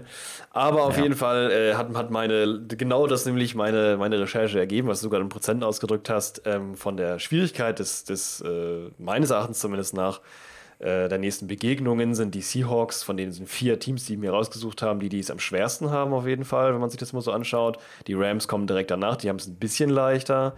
Äh, die Vikings kommen dann, laut meinem zumindest für mich habt ihr, habt ihr, noch einen, habt ihr noch einen großen Gegner gerade? Äh, geht so, geht so. Ich habe es auf Platz 2 genommen, weil die Packers ähm, wirklich das einfachste Schedule haben bisher, ähm, was wirklich dermaßen ja. frech ist. Aber gegen äh, Detroit spielt er noch, ne? Ich glaube, das genau, deswegen, das, das macht, macht uns zumindest für ähm, sogar zweimal gegen Detroit. Ah, ja, ja, okay. Ja, Gegner. Ähm, wir spielen zumindest aber dann halt nicht mehr ähm, gegen die Eagles oder ähm, äh, Chiefs, Cowboys, irgendwie sowas in die Richtung. Die spielen jetzt nochmal gegen die 49ers, also jetzt natürlich am, am heftigsten. Ähm, ja. Kommt natürlich noch, darauf, doch noch mal drauf an, wie es so aussieht, wobei ja die 49ers auch ähm, jetzt noch mehr ein Angstgegner sind, würde ich sagen. Ähm, aber ja, das fand ich immer ganz interessant, dass da so ein bisschen Rumble noch ist und da noch viel möglich ist, aber man hat es gerade gehört, Bo hat es gesagt, ähm, selbst die Patriots hätten statistisch gesehen noch eine Chance, auch wenn sie sehr gering liegt, ähm, noch in die Playoffs zu kommen, ist es noch ein bisschen Rumble da, also noch keine, keine Zeit für Panik. Äh, also außer man ist jetzt wirklich irgendwo ganz weit unten. Aber ich denke mal, wir müssen uns jetzt vielleicht unter Umständen, wenn die Tendenz von den Seahawks so ist, wie sie jetzt gerade aussieht, äh, vielleicht nicht so viel Sorgen machen. Mal schauen. Mal gucken. Hängt davon ab natürlich. Ähm, wir haben halt echt mit dem Schedule jetzt äh, äh, Eagles, 49ers, äh, Cowboys, nochmal 49ers, haben wir halt natürlich äh, extrem viel Mist äh, schlucken müssen jetzt. Naja. Stehen jetzt bei einem Standing von 6 zu 6. Ich würde behaupten, dass wir als Team besser dastehen als andere 6 zu 6 Teams. Also wenn ich mir angucke, dass die mhm. Falcons zum Beispiel denselben Score haben, da liegen Welten dazwischen, das würde ich schon noch sagen. Aber klar, mit dem, mit dem Schedule wird es tough. Ähm, wir können ja, auch direkt jetzt reingehen. Wir sind jetzt gerade. Genau. Wir sind jetzt gerade beim Thema Seahawks. Ähm, lass uns doch direkt mal in die Donnerstagsbegegnung reingehen. Genau. Und zwar wahrscheinlich das äh, Thursday Night Football Game des Jahres, zumindest habe ich das schon von vielen Seiten gehört. Eine hochunterhaltsame Partie, ähm, die wirklich offensiv auch auf Augenhöhe war. Ähm, gibt so ein paar Themen in diesem Spiel. Ich meine, die Dallas Cowboys gewinnen es am Ende mit 21, äh, mit 41 zu 35. Also es gibt eine Menge, die zu, äh, zu reden ist. Ich würde sagen, ich bringe uns einmal kurz in dieses Spiel rein oder versuche es möchtest. kurz zu halten. Ähm, und zwar beginnen die Cowboys diesen Abend tatsächlich mit einem Field Goal nach äh, fünf Minuten. Das war ein relativ langer Drive von 14 Plays, äh, fast sechs Minuten lang. Und Aubrey macht dann aus 30 Yard Entfernung ein Field Goal. Das steht 3 zu 0. Ähm, die Seahawks kontern über DK Metcalf, der ein, der wide open ist, äh, Bland in der Coverage richtig schön schlägt und dann 73 Yard äh, Pass dann tatsächlich am Ende zu verbuchen hat. Äh, toller Touchdown. Äh, der Drive hatte nur drei Plays. Wie gesagt, er war direkt wide open und konnte dann durchziehen. Ähm, da konnten dann die Cowboys aber relativ früh noch im ersten Quarter darauf antworten. Äh, durch CD Lamb, 15 Yard Pass von Dak Prescott zum zwischenzeitlichen 10 zu 7 nach dem ersten Quarter. Im zweiten kann dann Dallas weiter erhöhen. Brandon Cooks fängt einen 7 Yard Pass äh, von Dak Prescott zum 17 zu 7. Äh, Charbonnet dann, äh, kann dann aber kontern, äh, macht ein ein Yard Run äh, Rush in die Endzone zum 14 zu 17. Ähm, daraufhin ein Field Goal von Brandon Aubrey aus 31 Yards äh, Entfernung zum 20 zu 14. Vor der Halbzeit gehen dann die Seahawks tatsächlich in Führung durch einen Touchdown von DK Metcalf äh, über eine kurze Route äh, zu 21 zu 20. Äh, das sollte eigentlich kein DK Metcalf Touchdown sein, da werde ich aber gleich noch ein bisschen was zu sagen. Im zweiten, äh, in der zweiten Hälfte beginnen dann tatsächlich die Seahawks und gehen stattlich in Führung. Geno Smith äh, macht einen äh, sehr, sehr intelligenten äh, Quarterback-Run zum 28 zu 20. Äh, daraufhin kann dann Dallas kontern. Es kommt ein Tony Pollard Touchdown-Run zum 27 zu 28. Und dann gibt es eine sehr spannende Endphase im vierten Quarter. Äh, Seattle kann mit DK Metcalf noch einmal äh, die Führung wiederherstellen zum 35 zu 27. Es gab einen 3-Yard-Pass von Geno Smith. Dann übernehmen die Cowboys dann aber letztendlich dann doch das Spiel. Äh, zunächst durch ein Field Goal von Brandon Aubrey über 38 Yard Entfernung zum 30 zu 35. Dann gehen sie durch äh, Jake Ferguson, der einen Touchdown-Pass von 12 Yards von Dak Prescott fängt und eine Two-Point-Conversion über Brandon Cooks äh, mit 38 zu 35 in Führung und setzen dann tatsächlich einen Schlusspunkt äh, mit einem erneuten Field Goal von Brandon Aubrey über 32 Yard Entfernung zum 41 zu 35. Also eine ganze Menge passiert. Wie gesagt, sehr unterhaltsame Ja. Partie. Äh, was sind deine Gedanken dazu? Tja, habe ich gerade versucht, nebenbei noch ein bisschen zu ordnen. Ähm, das ist wild. Also, ich würde fast sagen, es ist zwei Teams, also ja, es ist eher zwei Teams, die beiden Teams, die sich da begegnet haben, sehr auf Augenhöhe unterhalten haben miteinander, äh, wobei es immerhin zwischendrin mal so eine Art, Art von Ring über die Oberhand war. Also unterhalten Ähm, wir was- haben uns nicht, wir haben, wir haben draußen vor der Tür ge- geredet. Also, Ja, weißt oder du, so, wenn, genau. Wenn da einer in die Bar kommt, den Billardkö am Tisch zerschl- zerschlägt und dir sagt, wir müssen draußen kurz reden, das war dieses Spiel. So ungefähr war es, genau. Mit dieser Aggressivität wurde auf jeden Fall von beiden Seiten aus agiert. Äh, ich schätze, die. Ja, also die Cowboys hatten halt einen Nachteil auf ihrer Seite, ähm, der zu wesentlichem Offensiverfolg für die Seahawks geführt hat und der hieß tatsächlich, äh, ich weiß gar nicht den vollen Namen, der Dr. Ron Bland. Der Ron Bland ist nämlich eigentlich theoretisch, wenn man so will, der zuständige Haupt-Cornerback, der für Devin Bland zumindest mal zwei Touchdowns auf ähm, jeden Fall zuständig war. Genau, Devin Bland ist eigentlich auf dem Weg, einer Defensive Player of the Year zu werden, muss man im Vorfeld sagen. Ja. Ähm, der hatte, der hat ja schon, der hat sechs oder sieben äh, Pick Six Touchdowns, kann das sein? Der hat äh, riesig viel auf jeden Fall und ähm, ja, war so eigentlich gerade so ein bisschen der Cornerback-Star der Liga und äh, Metcalf hat den mal so um den Planeten geschleudert. Also Bland Mhm. fängt. Bland fängt auch noch irgendeine Interception, das habe ich mir auch noch aufgeschrieben ja, und genau. macht da macht in, in, in der Interception auch eine richtig gute Bewegung. Aber wie du es schon sagst, wir haben den eigentlich richtig gekocht in diesem Spiel. Mhm, richtig. Und das ist, äh, das ist so ein bisschen eins der Probleme, da der erstmal für, für ich glaube, eine Penalty auch zuständig ist ähm, und gleichzeitig eben auch dafür zuständig ist, dass, ich glaube, eine Penalty auf eine nicht, äh, nicht gefangene Deception von, äh, eine nicht einen schlecht verteidigten Pass auf Smith und Jigba. Ich weiß nicht mehr genau, wann es war, mhm. aber es wäre ein Touchdown gewesen. Äh, nee, Quatsch, kein, also ist kein Touchdown gewesen. Ähm, du meinst nicht gefangen ähm, und gleichzeitig aber Penalty von Bland, das heißt Wiederholung.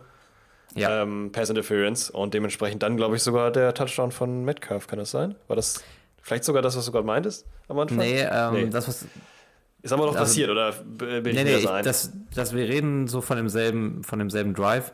Äh, ja. Das war das Ding, glaube ich, kurz vor der Halbzeit. Das ähm, kann, ja, irgendwie sowas muss es gewesen sein. Da kann ich, kann ist ich auch, jetzt auch nicht so wichtig, aber. Ähm, das war ähm, ein toller Drive, den Geno Smith geschmissen hat.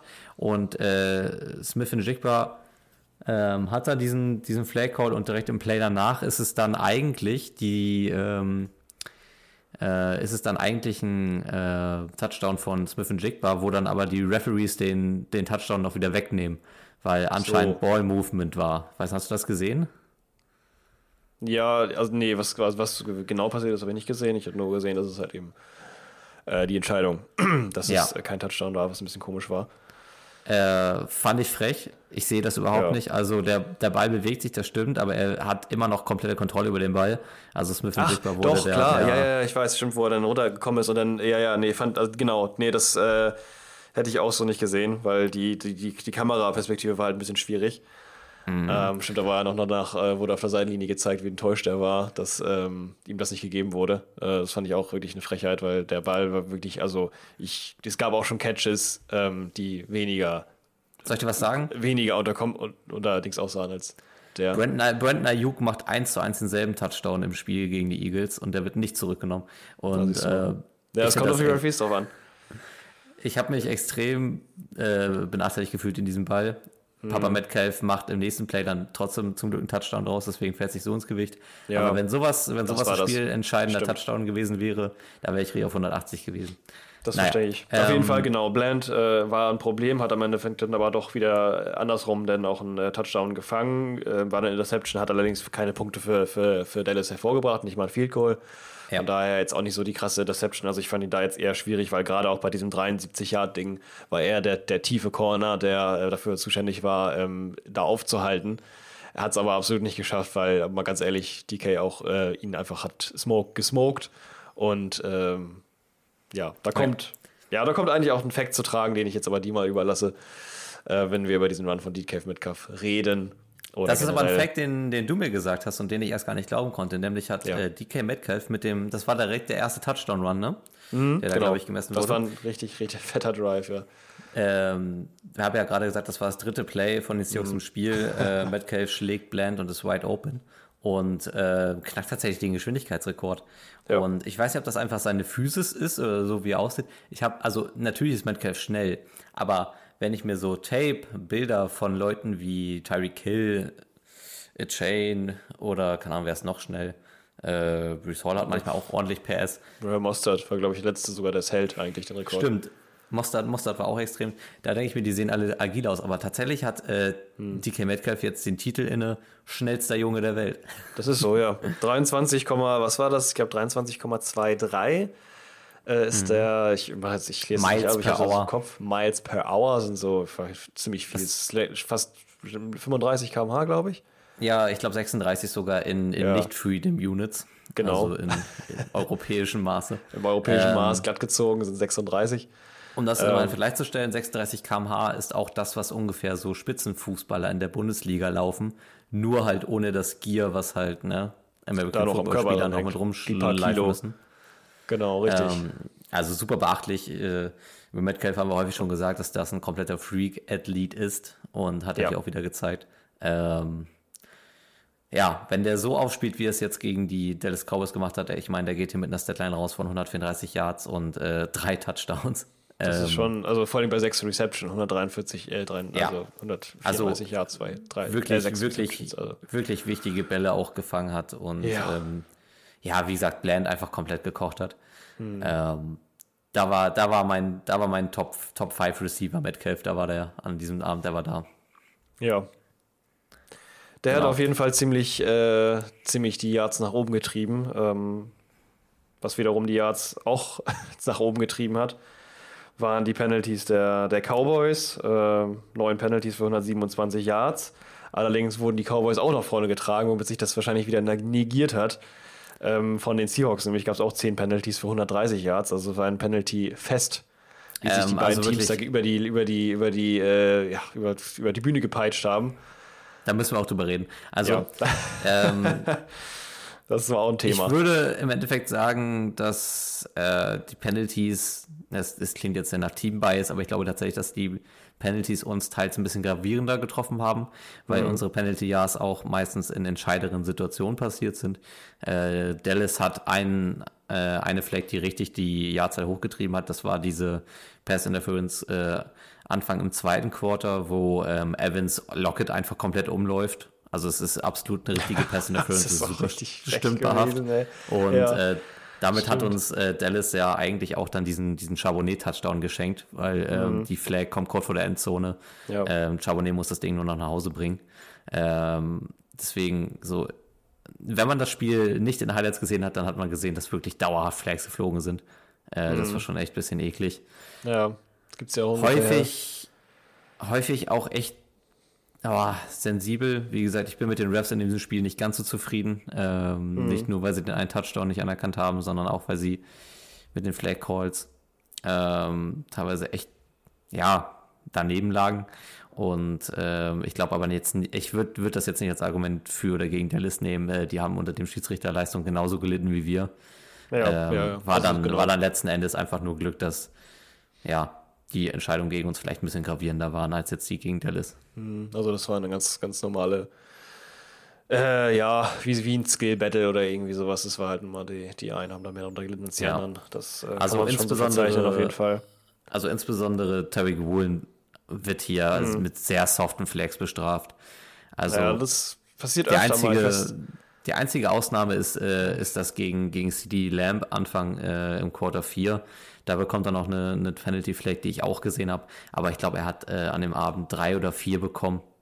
Und äh, die anderen sehe ich einfach nicht so. Hm. Und der hat, der, man hat äh, ihm auch angesehen, dass er von dem Abend, glaube ich, mit am ja, betroffensten war. Also Tariq Woolen war richtig frustriert am Ende dieses Spiels. Ja. Genau, ähm, ansonsten finde ich, sieht man auf jeden Fall, ähm, ja, von der Seite von Dallas, oder ja, wo bleiben wir jetzt? Bleiben wir Seahawks, Dallas? Ähm, Äh, ich mache noch einen Punkt zu Seattle, ja, dann, dann wir können wir Seattle. gerne Ich würde auch noch was zu Seattle, machen wir erstmal Seattle nochmal. Äh, da wir Ja. können danach gerne über Dallas äh, sch, sch, ja, schwelgen oder zumindest loben. Ich, ist, ja, also Dallas hat auch sehr viel getan, was mir gefallen hat. Ja, ja, Ähm. Aber rede erst über die. Seahawks. Dazu aber gleich mehr. Ähm, wir müssen auf jeden Fall auch nochmal über Geno Smith reden, weil der hier eine brillante Performance eigentlich abliefert. Ähm, von der Statline sieht das erstmal gar nicht so berauschend aus, weil er wirft 41 Mal, davon kommen nur 43 Bälle, äh, 23 Bälle an. Ähm, aber er macht super intelligente Plays und ähm, die, dass er so wenig Completions hat, hängt auch nicht nur mit ihm zusammen. Ähm, aber er hat auf jeden Fall in Windows geschmissen, die, ja, sag ich mal, nicht so gefährlich waren. Also es waren sehr intelligent platzierte Bälle. Die Interception geht auch nicht unbedingt auf ihn. Ähm, die Interception ist halt, wie gesagt, es ist eine, eine wirklich gute Coverage dann von, äh, von äh, Bland, der äh, da seinen einen Moment hat in diesem Spiel. Ja, Und ähm, deutlich stark. das war, eine, das war, das war ein tolles, tolle Coverage-Move. Also die Interception geht auch nicht mit auf Gino zurück. Das war halt ein Nee. gutes, gutes äh, Defender-Play in dem Moment. Und ähm, eine Szene, die ich mir jetzt öfter auch angeguckt habe, auch weil sie, glaube ich, in den normalen Highlights gar nicht mit drinne war, äh, war der, tatsächlich der Rushing-Touchdown von Gino Smith. Und ähm, Das stimmt, das den habe ich später nochmal extra angucken müssen, weil ich dachte, hä? Und ich frage mich, Ja. wieso das nicht in den Highlights mit drin ist, weil es ein Touchdown. Also, ja, ich ich habe weiß mich auch nicht, ob gewundert das, beim Durchgucken bei, bei, den, bei den einzelnen Plays, dass da auf einmal ein Rushing-Touchdown von Geno Smith Ja. drin ist. Ich dachte, hä? Es ist ja, glaube ich, Ja. sogar, es ist, glaube ich, sogar ein Fakt, dass äh, die NFL AI benutzt, um Highlight-Videos zu schneiden. Und Ah. äh, da müssen sie noch einiges entwickeln, dass das jetzt mal ordentlich funktioniert. Ja. Es war schon öfter so, dass ähm, jetzt Touchdowns einfach nicht drin waren. Aber genau. ja, erzähl was dazu. Der war, der war nämlich sehr, äh, der war eigentlich Highlight, Highlight wert. Ja, zum Play. Ähm, wir spielen ein 11 Personal. Äh, die Receiver sind äh, äh, alle links vom Quarterback positioniert, äh, rechts der Tight End. Man könnte meinen, es ist, äh, also Dallas stellt auf eine Man-Coverage um und man könnte meinen, es wird ein Pass-Play. von der Reihenformation und von dem Root Tree, der gelaufen wird, ist es das auch, was äh, Geno Smith aber richtig, also so, so ein bisschen mit, mit, dem IQ, äh, mit dem IQ, den so Veteranen einfach haben, hat er sich irgendwie die Defense komplett ausgeguckt und sieht einfach diese Quarterback-Route, die aufgeht und nimmt sie einfach direkt. Also mhm. die, die Entscheidungsschnelligkeit in dem, wie er sieht, wie das aufgeht, dass er, dass er da keinen Pressure von der Seite bekommt, dass, dass da diese, einfach diese Route in die Endzone aufgeht, war einfach irgendwie ein sehr, sehr schönes Play für Dino Smith. Und ähm, ja. Das macht die Entscheidung schwer für die Zukunft. ich bin momentan tatsächlich wieder mehr in Richtung, oh, okay, vielleicht doch noch mal eine Saison. äh, also, ne, also auf dem Zug noch eine Saison war ich ja sowieso schon drauf, ja, aber ja. ich bin jetzt ein bisschen mehr, bisschen wieder mehr davon weg zu sagen, nächste Saison müssten wir einen Quarterback picken oder finden. Ähm, ich bin vielleicht jetzt sogar wieder mehr in die Richtung, okay, doch noch mal, doch noch mal gucken, äh, wie wir den Kader irgendwie herum vielleicht besser aufbauen. Insbesondere, weil halt die O-Line uns auch wieder ein bisschen hat hängen lassen in diesem Spiel. Das können wir nicht mhm. anders sagen. Also diese, diese O-Line-Probleme kriegen wir einfach nicht abgestellt. Ähm, richtig äh, bezeichnend dafür war dann tatsächlich das letzte Spiel in diesem Play. Also der finale Sekt dann tatsächlich auch, wo dann äh, Micah Parson ja. der dafür bekannt ist, der gefährlichste Passwasher der Liga zu sein, keine Ahnung. Ungedeckt einfach. Ungedeckt auf Gino Smith zurennen kann. Und ja, ich gerade durch den Pfeil. Ich, ich, ich kann es nicht erklären, wie das passieren kann. nee, ich auch also, nicht, das frage ich auch. Also die O-Line-Probleme lassen einfach nicht nach. Ich glaube, der hat keinen äh, Sack, nur den. Kann das sein? Ich, ich glaube davor auch nochmal irgendwo ein. Aber ähm, ich war ansonsten mit Geno Smith in diesem Spiel, war ich wirklich mehr, mehr als zufrieden. Äh, tolle Plays, auch die, auch die Touchdown-Pässe da auf äh, Metcalf.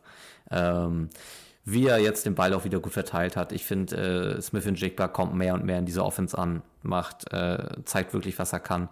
Äh, Pete Carroll hat ja, glaube ich, auch nach dem Spiel gesagt, ah ja, ich habe gesehen, weshalb wir den Jungen gedraftet haben. so, so als Head Coach ist auch eine sehr lässige Aussage. Ähm, ja, das war wirklich, das war wirklich ein geiles, geiler Take. Ja, und ich glaube, ich habe sonst ähm, zum Spiel der Seahawks erstmal gar nicht mehr so viel zu sagen. Außer, dass ich mir wünsche, dass Metcalf bitte noch mehr Gebärdensprache lernen soll. Das scheint ihm anscheinend doch zu helfen.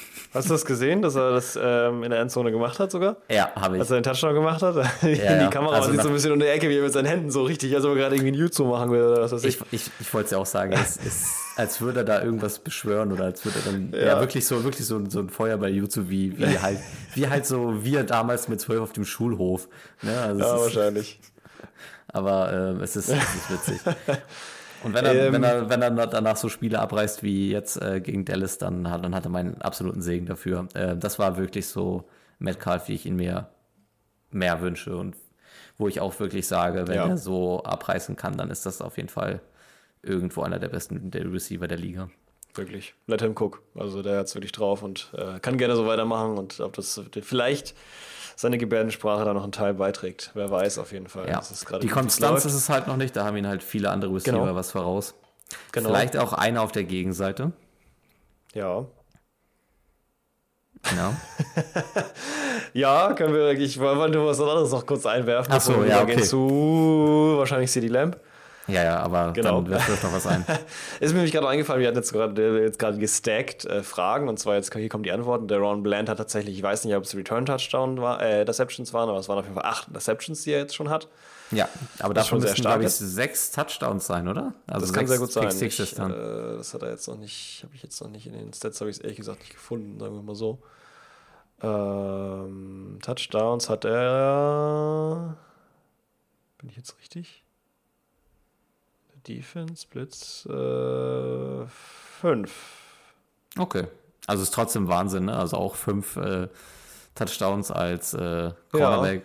Ja. fünf von sechs quasi waren es, äh, fünf von sieben waren es ja vor dem Spiel von den von den ja, äh, von ja, Seahawks. das, also, da das, raus.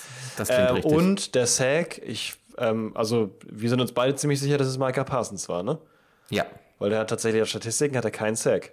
Wer einen Sack hat, ist äh, Jonathan Hankins. Wieso auch immer, aber Ah, das vielleicht, gewesen. ähm, das kann sein, dass es als Sack nicht gewertet wurde, weil Gino den Ball noch los wird. Ich Ach glaube, so, das, ja, das kann sein. Das ist dann einfach nur Attention Grounding oder was weiß ich was war. Ja, oder oder, oder, oder einfach nur Ball losgeworden, ja. ja, ich glaube, nicht. Auf jeden Fall kam Marker Parsons durch und hat extrem Pressure gemacht. Dementsprechend ist wahrscheinlich der Ball weggeworfen worden. Gehen wir stark von aus. Ansonsten würde Ja, ich glaube, Stats das, darstellen. ähm, ich habe es ja auch gerade nochmal gesehen, das, äh, es wird tatsächlich als Tackle gewertet. genau, ähm, aber ja, genau. Das, genau. es war, wie gesagt, es war das äh, finale Spiel, äh, Play des Spiels, von daher. Das war aber auf jeden Fall der einzige, tatsächlich auch der einzige Solo-Tackle von Michael Parsons. Auf jeden Fall ist der es gewesen und hat da sonst aber auch keinen Sack äh, gelandet. Das heißt, es war sein, sein, sein äh, Moment in dem Abend, wo er einfach mal komplett nicht gedeckt wurde.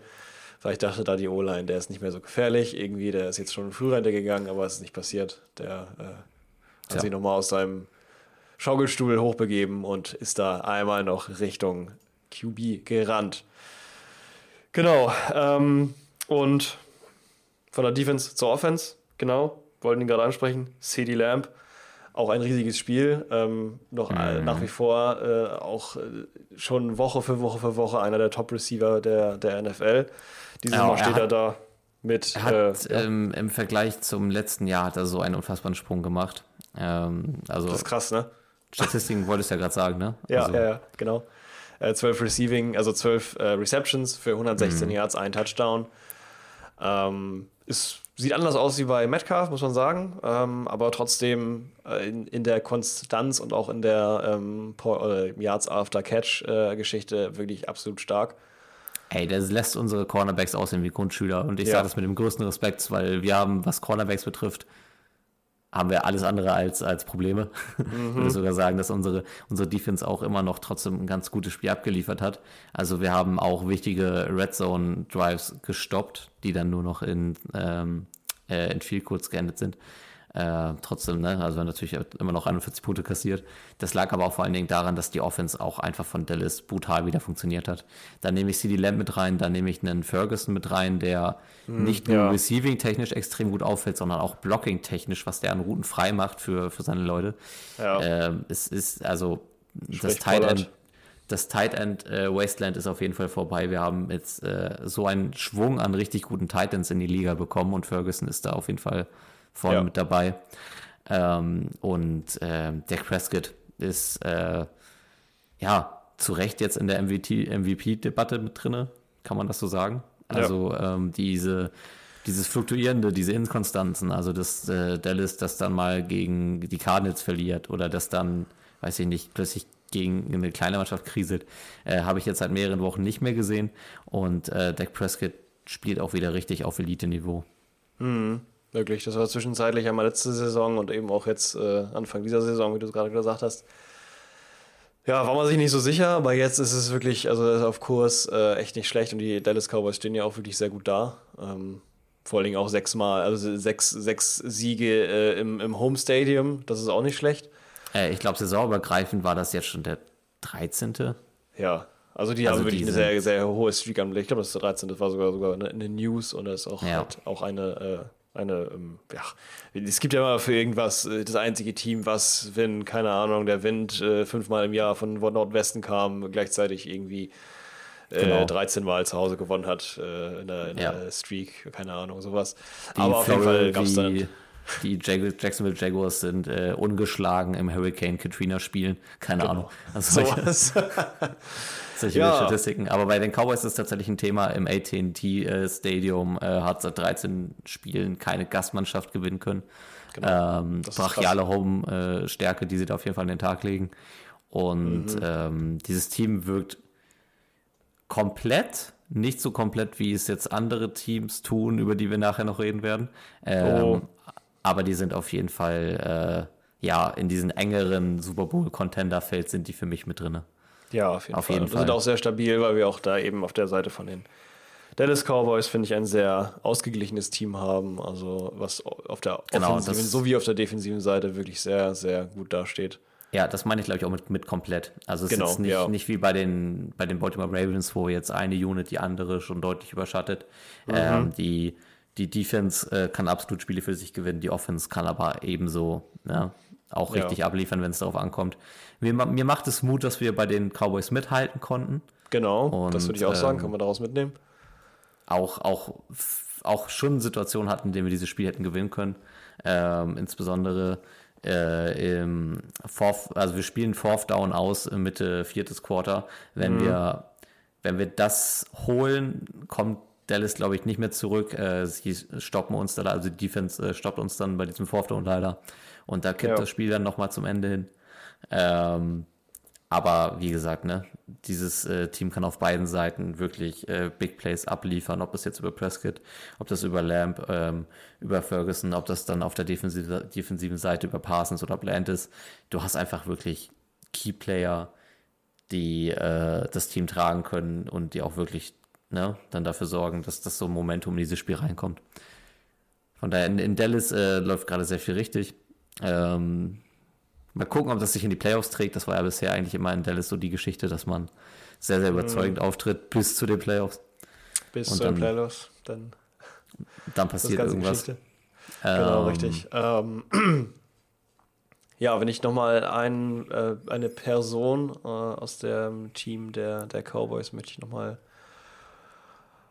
zum Ende, ich denke mal, oder hast du noch was? Nee, äh, sag ruhig, wir müssen auch, glaube ich, gleich ein bisschen, bisschen genau. ins nächste Stadion. Ja, ja, wir müssen ins nächste Stadion. Die, die Zeit wartet. Äh, die, ach, keine Ahnung. Die, die Zeit wartet. Zeit. Die Zeit wartet nicht. Ähm, Brandon Aubrey. Ja, der Kicker, der Rookie-Kicker. Ich wollte jetzt gerade noch mal backchecken, ob es wirklich so ist. Ja. Ja, obwohl, nee, ist gar kein Rookies. Äh, erst, nee, das ist kein Rookie, oder? Äh, das blöd. ist äh, doch seine erste Saison, First Season. Ja, ähm, er ist aber 28 und ähm, genau.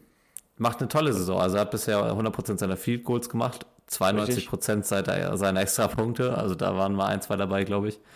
Genau. Ähm, aber das ist natürlich für Dallas extrem wichtig. Ich meine, wir hatten, ich glaube, die sind immer noch traumatisiert von den äh, Playoff-Spielen in der letzten Saison, wo mhm. äh, sechs extra Punkte verschossen wurden? Nee. Ja, irgendwie so. Nee, sechs waren es nicht, so aber... So ein, dass irgendein, da ein Kicker war, der eben halt gar nicht funktioniert hat.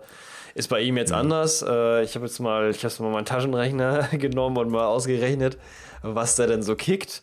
Der hat tatsächlich im Durchschnitt, äh, ist jetzt gar nicht so viel, 38 Yards kickt er im Durchschnitt, äh, hat dann aber 100% Treffergenauigkeit ähm, und hat fünfmal über 50 Yards äh, getroffen. Sehr mhm. stark. War auch jetzt in diesem Fall, äh, ich sag mal, wenn hätte zwei, hätte er zwei jetzt nicht von diesen, äh, in diesem Spiel gab es jetzt wie viele Field Goals? Ich glaube vier, genau. Mhm. Ja, hätte er davon jetzt zwei nicht getroffen, glaube ich, dann wäre es schon.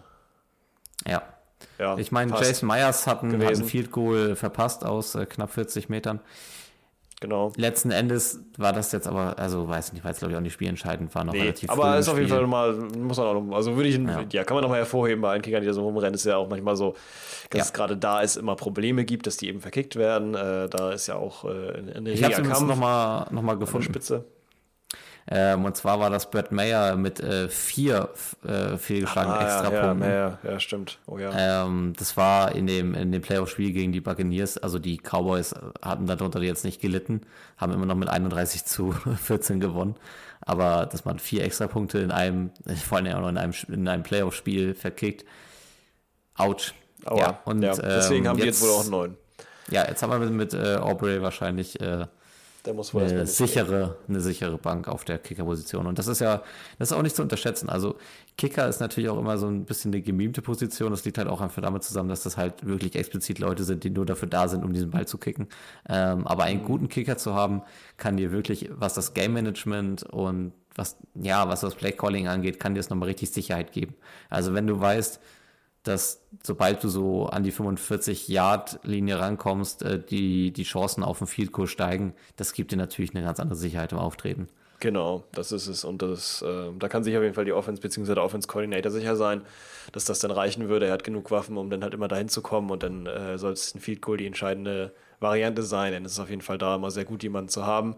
Es gab da jetzt ja, ja jetzt, ich glaube, letzte oder vorletzte Woche so einen kleinen Wechsel an der Spitze von den, von den Kickern. Sonst war es ja immer äh, Justin Tucker, der der ähm, absolute Leader war, was, was ähm, mhm. Treffen angeht. Dann hat er eins versemmelt irgendwann mal, jetzt letzte oder vorletzte Woche.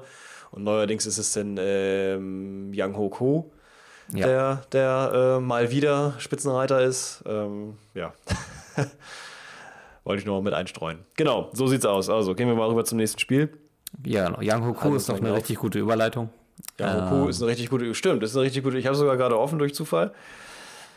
Der hat nämlich die Hälfte, fast 50 Prozent aller Punkte der Falcons an diesem Wochenende gemacht. Nee, hat Hammer, er ne? mehr. Nee, er hat ja einen extra Punkt und äh, zwei viel kurz, das heißt, sieben von den möglichen 14 Punkten, äh, 13 Punkten gemacht. 13, ja. äh, und ist damit dann natürlich dann auch der Punkte-Leader der, der Falcons. Ja, Also, Hammer, ne? Das können wir vielleicht auch ein bisschen kürzer machen, weil dieses Spiel hat, glaube ich, äh, inhaltlich Da nicht so viel für uns abzuliefern. Nein. Die Atlanta Falcons äh, sind zu Gast in New York ähm, und äh, gewinnen auf eine sehr minimalistische Art äh, mit 13 zu 8 gegen die New York Jets.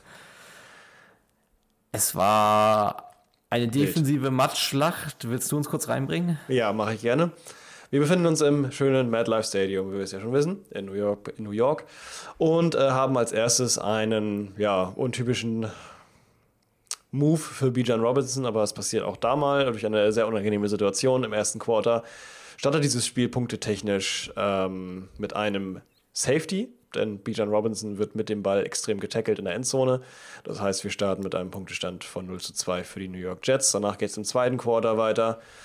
Ähm, mit dem, äh, ja, mit einem Receiving Touchdown von einem äh, Receiver, den man jetzt noch nicht, äh, oder Tight End, glaube ich sogar, von dem man jetzt noch nicht so viel gehört hat. Äh, Mike Hole Pru- Pruitt, Pruitt, Pruitt.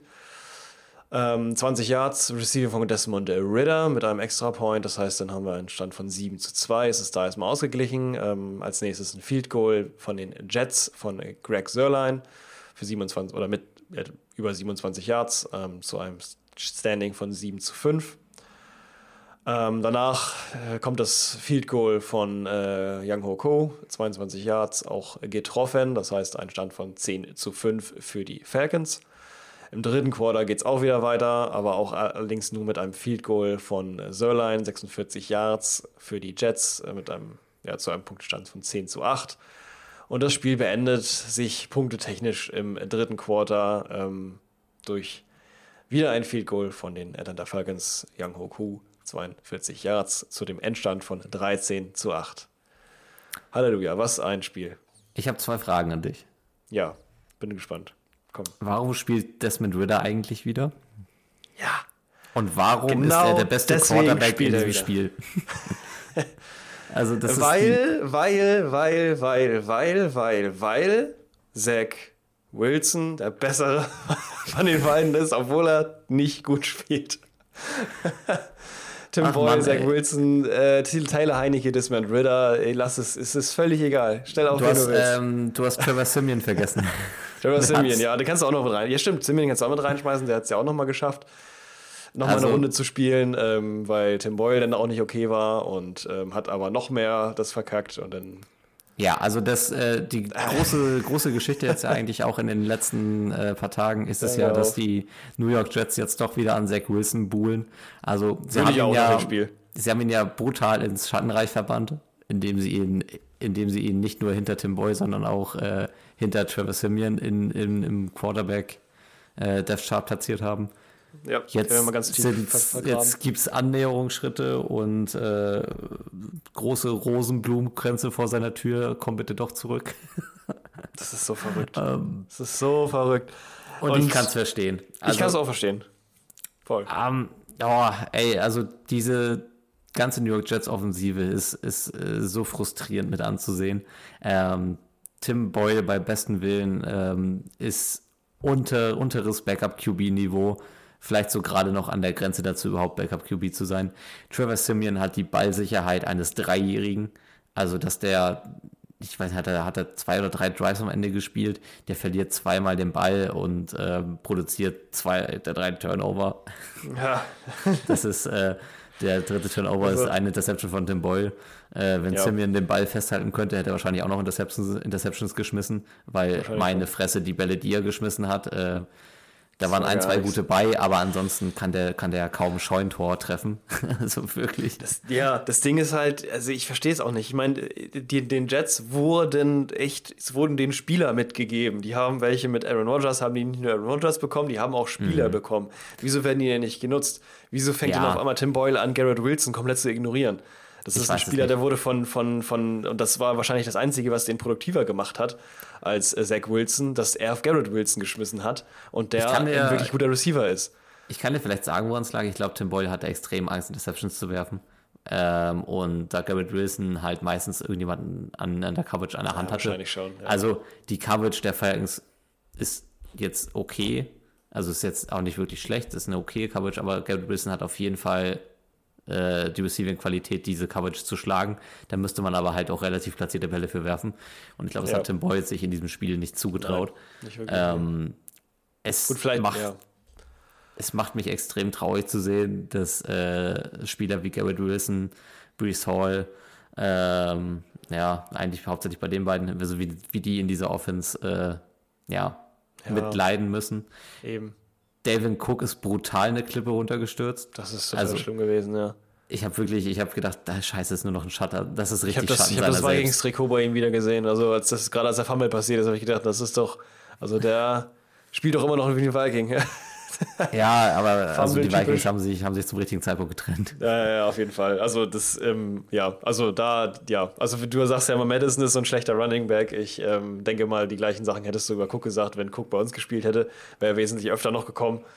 Ähm, dann wäre das wahrscheinlich genau das gleiche geworden. Der ist, he, he is, he is, äh, Ja, der ist leider guckt. he is durch. he is really durch. Well Ja, und äh, das bringt es eigentlich auch auf den Punkt, oder? Ja, keine Ahnung. Also es ist sehr bezeichnend, dass äh, die ersten Punkte in diesem Spiel dann wirklich diese Safety sind.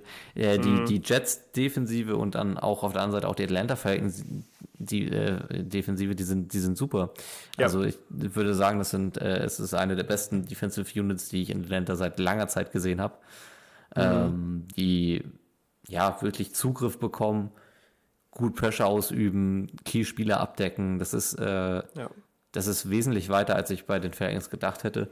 Und ähm, ja, dass die Jets eigentlich, ja, also die sind, die sind halt echt nur diesen Quarterback von einer wirklich ernstzunehmenden Playoff-Mannschaft entfernt. Also die haben offensiv schon die Waffen dafür, defensiv ist es eine tolle Unit. Und dass man da jetzt halt echt diese Brandstelle halt, ne, die wichtigste nicht zukriegt, ist ja schade. Das ist ja unzumutbar für das Team oder für das Franchise. Es ist wirklich traurig, ähm, wie es da bei denen aussieht. Und das ist ja auch irgendwie, ja, momentan, ist, also es wundert mich eigentlich, oder ich habe mir darüber nachgedacht, bei, bei so, das gibt es ja auch, wenn man jetzt die Patriots, man hat die Patriots, man hat die Falcons, man hat die Jets, äh, bei denen weiß man überhaupt nicht, äh, Quarterback-technisch, ist Sebi jetzt besser als, als ähm, äh, Mac Jones? Ist äh, Tim Boyle oder Simeon jetzt besser als, als Wilson, äh, Tyler Heinecke oder Desmond Ritter? Das sind so Teams, die fragen sich das durchgehend und ähm, es, äh, es schlägt sich einfach nieder, wie wir auch, ich muss andauernd Schlüsse ziehen zu unserer Quarterback-Folge, weil es einfach so ein Thema ist. Äh, es zeigt sich einfach, äh, wenn du deinen Quarterback nicht fest sitzen hast und nicht den, den klaren Leader des Teams festsetzt und sagst, der ist es jetzt, ähm, das funktioniert einfach nicht. Und ich meine, gut, selbst Ja. bei Zach Wilson, der hat man gesagt, klar, er ist es und man ist wirklich weit gegangen mit ihm, genau wie Mac Jones. Ähm, das das ich ja, hat glaube ich, wirklich auch. funktioniert, ähm, aber man sieht so, Das habe ich vor ein paar Wochen ja, glaube ich, auch mal bei New Orleans gesagt, als ich meinte, ey, ich verstehe diese Taysom Hill Plays, warum sie das machen und alles, aber es untergräbt auf eine Art und Weise Derek Carr. Und ähm, Ja. ich würde den Take immer noch nehmen, weil ich finde, dass Derek Carr jetzt auch wirklich den Locker Room in, in New Orleans langsam verliert. Ähm, und ähm, ja, hier bei den Jets, es kann ja auch, es, es kann auf dieser Position jetzt auch keine Ruhe mehr einkehren. Du hast nur noch die eine Option, dass Rogers irgendwie fit wird und die Lage hoffentlich wieder in den Griff bekommt. Das ist so der, der einzige Ausblick, den du in, in New York hast. Und ähm, jetzt, können, jetzt können sie Zach Wilson wieder zurückholen. Dann haben wir aber wieder die Zach Wilson Jets. Pluspunkt ist, die sind vielleicht offensiv ein bisschen explosiver, weil Zach Wilson hat manchmal schon echt den Arm und kann dann auch schon mal echt gute, gute Plays rauswerfen. Ähm, aber der ist halt, er ist halt eine Turnover-Maschine, ne? Also der, der Ja. Turnover-Terminator, das könnte man, glaube ich, schon der sagen. Turnover Terminator. Der Ja, danach dann, der danach dann Der einzige, äh, ja, an die Mütter geht.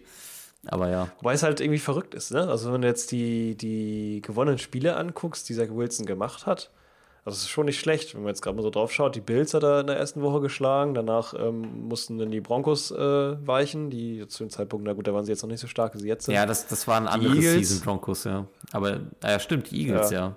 Die Eagles haben die platt gemacht, die Giants auch, wobei die, na gut, na, Giants kann man jetzt ein bisschen Oh mittlerweile, aber ähm, trotzdem okay, ne? Also die haben dann danach wieder viel verloren, dann war es wieder ein bisschen blöd, weil es dann wieder so verlorene Spiele gegen die Chargers, Raiders, Bills. Ja, weiß ich nicht, muss nicht sein. Ich meine, gegen die Cowboys, gegen die Patriots haben die auch verloren. Gegen die Chiefs kann man auch verlieren, ja. Also, es ist dann kein Top-Team, aber ich würde sagen, man hat noch bessere Optionen eigentlich, wenn man weiter mit, mit Zach Wilson geht. Ne? Nur weil der jetzt halt Wir haben 1, uns 2, echt- 3, 4, was hat er, 5, 6, ja, sieben, sieben Mal, naja. sieben Mal, davon viermal in Folge verloren hat. Ähm, es ist aber auch, ja, weiß ich nicht. Es ist, ist Wir haben, uns so oft, wir haben so oft im Kreis gedreht und jetzt stehen wir doch wieder vor Zach Wilson. Es kann einfach, es, eigentlich kann es nicht sein. Es ist, äh, Es- Ja, es sollte ja auch nie der Zach Wilson sein. Das ist eigentlich das Grundproblem, glaube ich. Die haben, die haben bis Aaron Rodgers gedacht und danach haben die gedacht, naja, Zach Wilson, aber als Backup, der muss da halt mal eine Woche einspringen. Alles cool, das kann der. Ja, jetzt hängen die eben schon auf dem dritten beziehungsweise teilweise vierten Platz im Death Chart. Und ähm, das ist wie du sagst. Wir haben Zach Wilson und das ist einfach nicht gut und das muss auch klar sein, weil er war von Anfang an ein Backup. Ähm, das ist einfach so. Die spielen die ganze Zeit mit einem Backup. Und der ist auch Ja. ganz klar ein Backup. Das muss denen halt bewusst sein. Das heißt, mit den Jets geht halt nicht viel. Und das muss auch den, den Fans oder halt dem, dem ganzen Franchise eben bewusst sein, dass Ja, man da jetzt nicht viel rausprügeln kann. Und es wird nicht Also- besser, indem man noch weiter runtergeht, würde ich sagen. Also nee. äh, die Limbo-Stange noch tiefer hängen, ist es auch nicht einfacher, dann darüber da, da durchzukommen, sag ich mal so. Ähm, die ähm, Jets haben übrigens jetzt ihr Roster jetzt auch nochmal oder ihr Death Chart nochmal aktualisiert. Oh, Ähm, ich, ich lese es dir vor. Oder ich lasse dich Okay. erstmal kurz raten. Wer ist, wer ist Death Chart QB Nummer 1? boah, ist. Pff. Ähm, ich würde sagen, also ich würde sagen, jetzt würde ich sagen Tim Boyle. Tim Boyle ist gar nicht mehr auf dem Death Chart. Oh, Ähm, der momentane Death verbannt worden. der momentane Nummer 1 äh, Quarterback ist Trevor Simeon. Ach Quatsch. Zweite Stelle. No way. Ähm, der Zach Wilson. Zach Wilson, zweite Stelle. Und dritte wirst du, glaube ich, niemals erraten. Äh, Brad Joe. Ripien. Ripien? Ja. What? Okay. Ja. Ich wusste auch nicht, dass er gerade bei den Jets irgendwie rumlungert. Äh, Haben die sich denn da irgendwie äh, gesagt? ich hatte, ich hatte irgendwie noch äh, vor Augen, dass der eigentlich irgendwo bei uns rumlungert. Kann das sein? Dachte ich eigentlich, oh Gott, aber den, pff, das, Nee, bei den habe ich gar nicht gedacht, ey. der war, der war bei den, bei den Rams tatsächlich Uh. noch zuletzt. Und ähm, ja, der ist jetzt tatsächlich im Death Chart der, der Jets aufgetaucht. Okay. Ich, ähm, weiß nicht, was es damit auf sich hat, aber ich glaube, dass Tim Boyle ähm. Ja, hier ist es auch gerade gerade nochmal bestätigt. Vor sechs Stunden kam die Meldung. Äh, die Jets haben Tim Boyle tatsächlich komplett released. Also, Oh, Alter, wie krass. okay, und wann releasen die Zach Wilson? ja, ich weiß nicht. Das, ähm, Ah, das ist krass. es ist eine wirklich krasse Shitshow, die da, die da passiert. Ähm,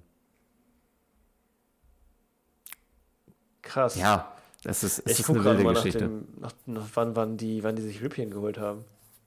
Die, Ja, der muss jetzt Jets. relativ frisch, frisch dazu gesigned sein. Wahrscheinlich also bei den, den, ja. Wahrscheinlich konnten sie den aus, aus einem Practice Squad oder so dann, dann rausnehmen. Wenn er Ähm, überhaupt irgendwo war, ja. Dann, ähm. Muss nochmal genau reingehen. Naja, wie auch immer. Mm, Dann, ja, ist es wohl äh, Simeon-Zeit. Dann hat ihn das wohl richtig überzeugt, was sie da gesehen haben von dem guten Mann. Und Ja, ich Ja. habe äh, zu dem Spiel ansonsten auch gar nicht so viel zu Go sagen. it. Also Nee, es war, es war wirklich ereignisreich. Falcons gewinnen 13 zu 8, stehen 6 zu 6, sind damit äh, sensationellerweise Division Ja. wieder. Halleluja, Ja. Glückwunsch. Ähm, Mayfield Nation Rise Up, würde ich sagen, ne? Mayfield Nation könnte rankommen, stehen auf Platz 2 immerhin. Ähm, Naja, also, aber also sind wir ganz ehrlich, NFC South ist, äh, das ist glaube ich so die, das goldene Freilos, was, was du den Playoffs, Ja. Playoffs ziehen kannst. also die NFC South ist wirklich äh, the South. South. Ich sehe ich sehe da kein, kein Team, die die Wildcard Round überstehen. Das kann ich mir beim besten Willen nicht vorstellen. Nee. Schwierig. Also den Buccaneers würde ich es zutrauen, deswegen ich jetzt auch schlimm finden würde, wenn jetzt die äh, Falcons aus welchem Grund auch immer irgendwie, äh, weiß ich nicht, in einer, in einer äh, Art und Weise, die eines endlosen Stolperanfalls irgendwie gleich wird, äh, auf Platz 1 sich da irgendwie festhaken. Ähm, dann in die Playoffs kommen, das fände ich frech, weil ich da sehe ich auch die Tampa Bay Buccaneers eher oben. Also ich weiß, nicht, ob das passieren kann. Äh, ich kenne da jetzt die beiden äh, Schedules nicht gut genug, aber das wäre auf jeden Fall nicht, nicht gerechtfertigt. Also das wäre dann total mhm. komisch. Also Tampa Bay hatte, hatte jetzt den äh, schon auch echt im Vergleich schwereren Schedule, würde ich, würd ich sagen. Ja, ähm, ja gut, dann die, vielleicht eben. Die spielen jetzt ja tatsächlich dann gegen die Falcons. Ähm, mal, spannend. Ne, am äh, tatsächlich, ist das der Sonntag, der 10.? Oder ja, die spielen, nee, die spielen ja. irgendwie, nächste Woche ist es, ja, nächste Woche ist aber generell komisch, die spielen irgendwie Freitag, Samstag, Sonntag. Ja, äh, am, am, 10, am 10. Dezember spielen die tatsächlich. Also das mhm. ist dann der Sonntag. Ähm, Sonntag. Können wir auch gerne behandeln. Das ist, glaube ich, eine ganz coole Partie. Falcons, ja. äh, Buccaneers. Und wir haben jetzt sowieso wenig über die Falcons geredet, weil es nicht viel zu erzählen gab. Äh, Hoffen wir mal, dass es nächste Woche anders aussieht, wenn Taylor Heineke wieder spielt. Ich hoffe es. Also, um da nochmal kurz einen Pfennig reinzuwerfen, ähm, ich finde ja. Taylor, Taylor Heineke immer noch besser als alles, was ich von Desmond Ritter gesehen habe. Ja. Und ähm, er hat hier in diesem Spiel eine Deadline von 12 Completions äh, bei 27 Versuchen, 121 Yards und einem Touchdown. Uff. Ja, genau. Okay. Würde ich auch sagen. Wo wird's ja, als nächstes hin? schließen wir das ab. Es war jetzt beides nicht so berauschend, also schauen wir mal. Dann äh, ja. gucken wir ja nächste Woche nochmal drauf, ob sich da was verbessert hat. Ähm, und bei den Jets halten wir euch auch auf dem Laufenden. Vielleicht noch mal, können wir da nochmal ein Wort drauf verlieren. Genau, vielleicht, so bin, vielleicht bin ich ja in zwei Wochen äh, Jets Quarterback. Mal gucken. Ja, das kann gut sein. Also überraschen wird es mich fast gar nicht. Ähm, wenn die bis dann alle released haben, außer dich. Ja, dann bin ich einfach der Jets Quarterback. Ich mach das schon. Mach das, kriegst du. Auf, auf Garrett Wilson und Yalla. Auf, ja genau. so, wenn du gerade schon Garrett Wilson sagst, wir sind heute bei ja. so tollen Übergängen. Von Wilson zu Wilson, weißt du, wie ich meine? Brüder im Geiste. Brüder im Geiste, aber trotzdem zum Glück komplett verschieden. Ja. Reden wir über die Paarung Denver Broncos und Houston Texans im NRG Stadium in Houston, Texas. Willst du genau. uns da mal rein? Die Houston Texans empfangen die Denver Broncos, äh, gewinnen dieses Spiel mit 22 zu 17 und wie das passiert ist, äh, werde ich uns einmal kurz äh, updaten. Und zwar ist es zuerst ein reines Texans-Game. Äh, die Texans starten im ersten Quarter mit einem Field Goal von Matt Amendola über 29 Yards zu einem 13-0 Spiel, schließen dann mit einem Damian Pierce Touchdown Run über 3 Yards auf 10 zu 0 hoch und machen dann noch ein Field Goal zum 13 zu 0 zwischenzeitlich. Äh, das allerdings dann schon im zweiten Quarter, Anfang zweites mit einem 38 Yard Field Goal. Ähm, vor der Halbzeit äh, kann Denver sich dann nur mit einem Touchdown äh, auf, dem Scoreboard melden. Willits macht aus 34 Yard Entfernung die drei Punkte. In der zweiten Halbzeit kann dann Denver noch ein äh, nicht Denver kann dann Houston noch einen Field Goal schießen zum zwischenzeitlichen 16 zu 3. Damit wachen die Broncos ein bisschen auf und machen dieses Spiel tatsächlich nochmal spannend. Äh, Ende drittes Quarter macht Cortland Sutton äh, den Touchdown nach einem 45 Yard Pass äh, Touchdown von Russell Wilson äh, zum 10 zu 16. Dann ein Touchdown von Nico Collins auf der Gegenseite zum zwischenzeitlichen 22 zu 10. Das war ein Dreier-Pass von Stroud auf Collins mit einer fehlgeschlagenen Two-Point-Conversion. Und dann macht Russell Wilson äh, einen, ich glaube, es war sogar ein Tush-Push, kann das sein? Ja, äh, zum äh, Endstand von 17 zu 22. Die Schlussphase ist noch ziemlich wild. Denver hatte hier tatsächlich die Chancen, dieses Spiel auch für sich zu entscheiden. Ähm, tatsächlich musste äh, CJ Stroud dann tatsächlich mal einen äh, Game-Winning-Drive-Versuch von der Seitenlinie begutachten und den nicht selber spielen. Aber es war eine super unterhaltsame Partie, wirklich knapp und ähm, ja, was hast du in diesem Spiel gesehen? Ja, there's much of a push and a little tush hat zumindest der ähm, Kommentator zu diesem Spiel, beziehungsweise zu diesem Tuschpush, der da passiert ist, gesagt. Die haben es sehr gut äh, performt, hat auch funktioniert. Ja. Haben den Ball da ordentlich in die Endzone gedrückt, gerade eben. Ansonsten äh, haben wir ja eine sehr kompetente äh, Houston-Mannschaft. Ähm, da vor Ort. Vor allen Dingen, äh, wer rausgestochen ist, meiner Meinung nach, zumindest darüber, äh, also deswegen, weil wir letzte Woche auch über ihn geredet haben.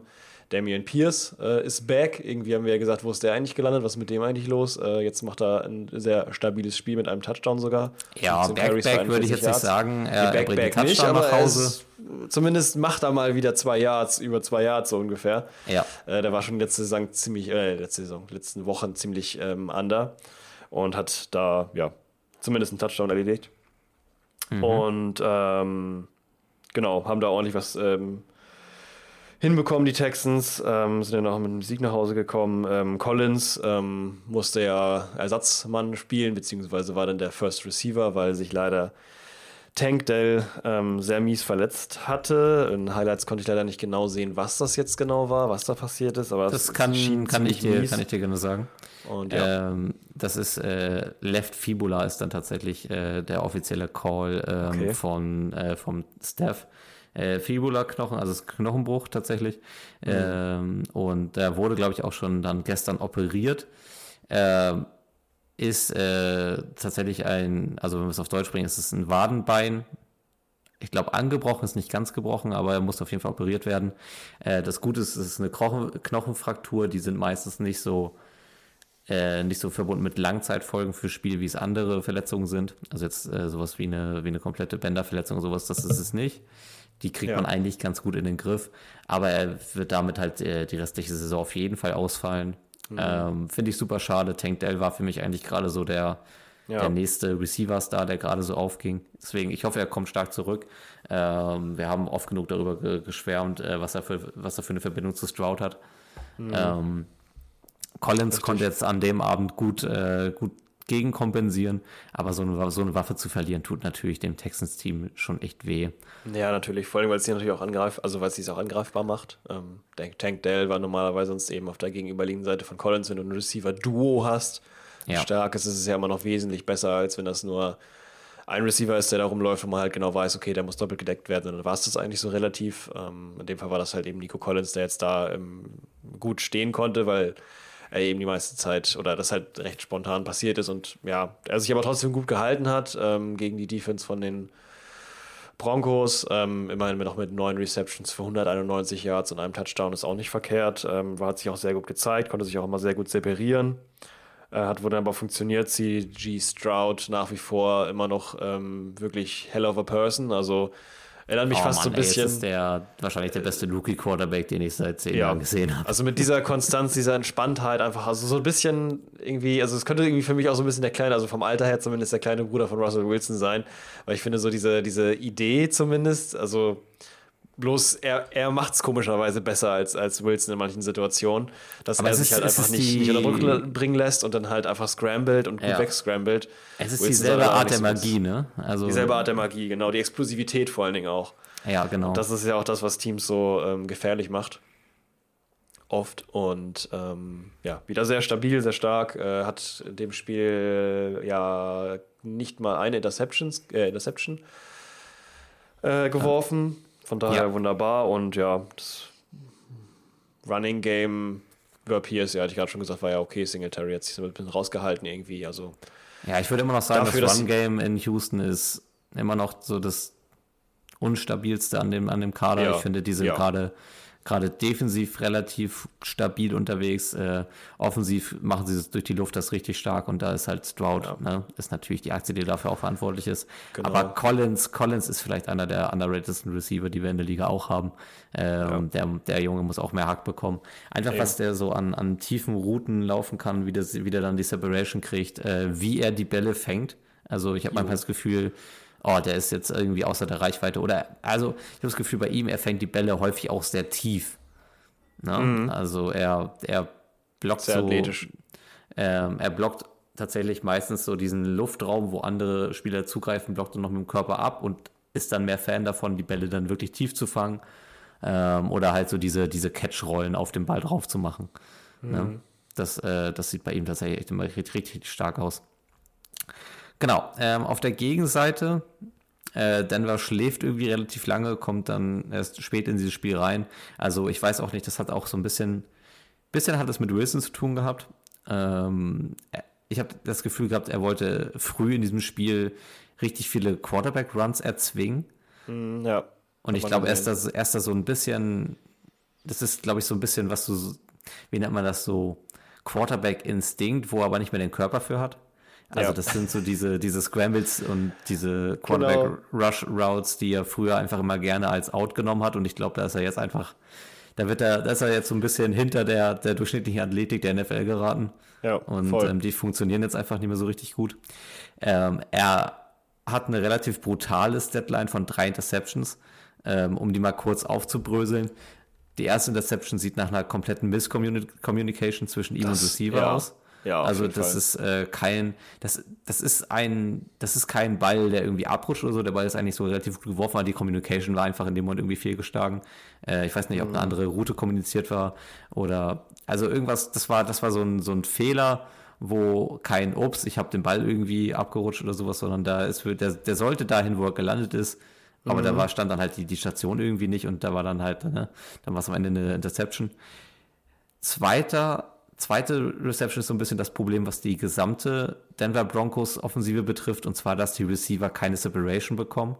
Das trifft sowohl auf Sutton als auch auf Jerry Judy zu. Ähm, Sutton kann das häufig gut lösen, weil er ein sehr physischer äh, Receiver ist.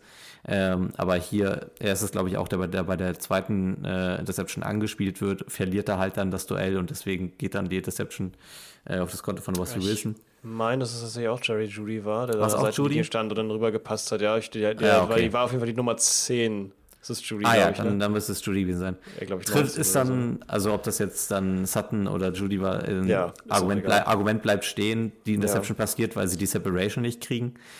Und, Mhm. Das war aber auch eine ähm, miese Interception. Also das auch ja. mal Grüße an den Defender, der da wirklich von hinten wie ein Pfeil angeschossen kam auf einmal.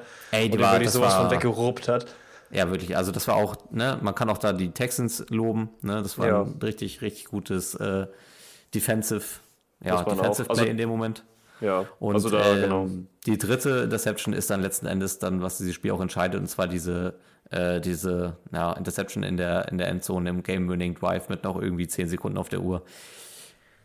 Also ich will ihm nicht alle wegreden. Er macht am Ende des Tages drei Interceptions, aber die waren jetzt nicht so. Ja. Also wenn jetzt ein Zach Wilson drei Interception wirft, dann sieht das anders aus. Ne? Ja, auf jeden Fall. Und vor allen Dingen dieser eine Interception, ich weiß auch nicht, was da, also was da passiert ist. Also, ja, das war wahrscheinlich der, wo du jetzt gerade gesagt hast, Miscommunication und sowas alles. Ähm, wenn man sich den genau anguckt, ich weiß nicht, ob es dir auch aufgefallen ist, aber ich konnte meinen Augen da so ein bisschen nicht trauen, weil Mhm. es sah wirklich so aus, als weil es eigentlich Er, stand, stand der Receiver, also, es ist Judy oder Sutton, weiß ich jetzt gerade gar nicht mehr, auch, auch nicht mehr. Äh, er das stand an dem Punkt. gewesen sein vom, von der Formation. Okay. Auf jeden Glaube. Fall, der, derjenige, der da angespielt wurde, stand halt eben da, der Receiver, und Ja. ist dann auf einmal mit, also hat so richtig so einen Hops zurückgemacht. Ja. Und der Ball ist quasi genau da, wo er, wenn er nicht zurückgesprungen wäre, da, wo der Ball äh, äh, hingeflogen ist, genau Hätte da wäre er gewesen. Aber er ist Also- zurückgesprungen, Receiver ist Ja. an, äh, Defender ist an ihm vorbei und hat den Ball dann mitgenommen. Ja, wieso auch nicht? Weil Ja, er ist klar, ja komplett ausgewichen. Also Das war, also Russell das, Wilson hat glauben. diesen, hat diesen Ball mit einer Sicherheit geworfen, die für mich nur Miscommunication oder dann äh, Routenfehler zulässt. Weil, Ja, aber wieso ähm, springt der denn weg, der, der Receiver? Weil das ist ja wirklich, ich das war ja, das war ja, das war ja da kein Teil der Route, das hat man gesehen. Das war einfach nur, das ist einfach ein paar Yards, also einfach ein Yard oder zwei zurückgesprungen, Ja. als der Ball kam. So nach dem Motto, oh Gott, den will ich gar gar nicht haben, irgendwie so. Also Ich das war schon das- sehr knapp. Ich habe das ich Gefühl, dass der, dass er in dem Moment äh, die Drehung falsch rum macht. Ich glaube, im, im, im Route Tree war, also er macht ja eine äh, so eine Drehung nach rechts, also nach außen, so Richtung Seitenlinie. Ich glaube, im, im Ja. Tree müsste das eigentlich eine in der andere Richtung gewesen sein, dass du dich äh, Richtung inneres Spielfeld öffnest. Dann kriegst du diesen Ball auch. Also Ach, so meinst du denn, dass er, ja, Ja. okay, das kann, dass, ja, dass das er da wahrscheinlich vielleicht wird sowas sein. Im, im Kopf irgendwie, ja. Also Oder es- war halt wirklich Miscommunication-mäßig in dem Sinne, er hat verstanden, er muss jetzt die Route gar nicht laufen, beziehungsweise er ist jetzt keiner, der angespielt wird, er muss nur durchlaufen, um zu ja, verwirren. das, das kann auch sein. ja. Und ähm, hat dann quasi den Platz frei gemacht für einen Receiver, mit dem er selbst vielleicht gar nicht gerechnet hatte, der jetzt irgendwie kommen soll oder es Ja. ist oder irgendwie sowas in die Richtung, was halt irgendwie äh, für Verwirrung gesorgt hat. Also wie gesagt, das, das sah sah für mich jetzt, aus. das sah für mich nicht aus wie eine Interception, die passiert, weil Wilson den Ball nicht platziert Nee, oder so, sondern das war ein nicht, super sicher geworfener Ball, Ja, der ja. dann halt einfach irgendwie Playzug-mäßig dann plötzlich bei den Defender landet. Genau, genau. Ja. Also von daher, genau, sehe ich wie du, ähm, hätte ich jetzt auch gesagt, ähm, da würde ich jetzt auf Russell Wilson auch nicht so viel kommen lassen. Äh, ich habe geschrieben, he, he's still him. Ja, naja, naja, das, er- aber er ist auf jeden Fall jetzt nicht, ich muss das sagen, ist alles vorbei und man darf auch nicht vergessen, dass äh, die Game-Winning-Entscheidung nachher am Ende ja. wenn ich soweit schon vordreschen äh, dreschen darf. Ähm, der Wurf, der glaube ich aber auch von Wilson wieder kam, ne? Ähm, an äh, Lukas Krull. Mhm. Ähm, ja, der hat es eigentlich, also das war ein Millimeter davon entfernt, äh, dass die äh, Broncos doch noch gewinnen. ja, die Ähm, kämpfen, weil- die kämpfen ja auch um diesen Ball am Ende. Ne? ja, also das die, war wirklich. Die, die Chance, den zu fangen, war auch da. Und wenn sie es tun, dann, dann ja. gewinnen die Broncos das Spiel und äh, sind Helden des Abends. Deswegen, also es war dann, obwohl die Denver Broncos wirklich lange irgendwie ein bisschen geschlafen haben und auch erst in der zweiten Hälfte richtig ähm, gefährlich werden, war es am Ende dann doch echt ein Spiel auf Augenhöhe. Und ähm, Definitiv. Ja, das ja. muss man erstmal hinkriegen. Ne? Also ich meine, gut, ein, ein Receiver weniger, da sieht es dann halt auch nochmal anders aus, wenn halt der Hauptreceiver normalerweise fehlt. Da muss natürlich die Offense auch nochmal gucken, dass die sich darauf einstellen, dass jetzt eben ja. halt doch ein bisschen mehr Runplay sein muss. Wahrscheinlich deswegen auch die äh, Action über äh, Pierce, was mhm. vorher vielleicht nicht unbedingt geplant war. Ähm, und ja, ja dieses späte Starten. Ich habe gesehen, die ersten vier Drives von, von den, von den ähm, Denver Broncos waren tatsächlich wirklich nur Punts. Und dann ja, genau. Ja, später erst angefangen. Ja, und ich glaube, man wird sich von dem Gedanken ganz stark trennen müssen, dass Cortland Sutton und Jerry Judy ein gutes Receiver-Duo sind. Ja. Ähm, die sind für mich im, im Liga-Durchschnitt sind die überholt. Also wenn ja. ich mir jetzt äh, ansehe, was die Texans mit äh, Collins, äh, ne, jetzt Tank Dell hat sich verletzt, aber mit Tank Dell, Noah mhm. Brown an dem Receiving Core haben, ist das nochmal ein deutliches Level drüber äh, als bei den Broncos, wo jetzt einfach auch wirklich, wo man sagen muss, äh, gibt Russell Wilson da in Denver irgendwelche Waffen an die Hand. Also ja. er hat sich für mich diese Saison komplett rehabilitiert, nachdem er letzte Saison, ne, das Bronco Country's Let's Ride dann ein bisschen, bisschen zurecht abgestimmt bekommen ist, ja. ähm, ist er für mich jetzt echt wieder auf einem sehr, sehr soliden Quarterback-Level unterwegs. Und ähm, er, hat, er hat halt diesen, diesen Veteran-IQ.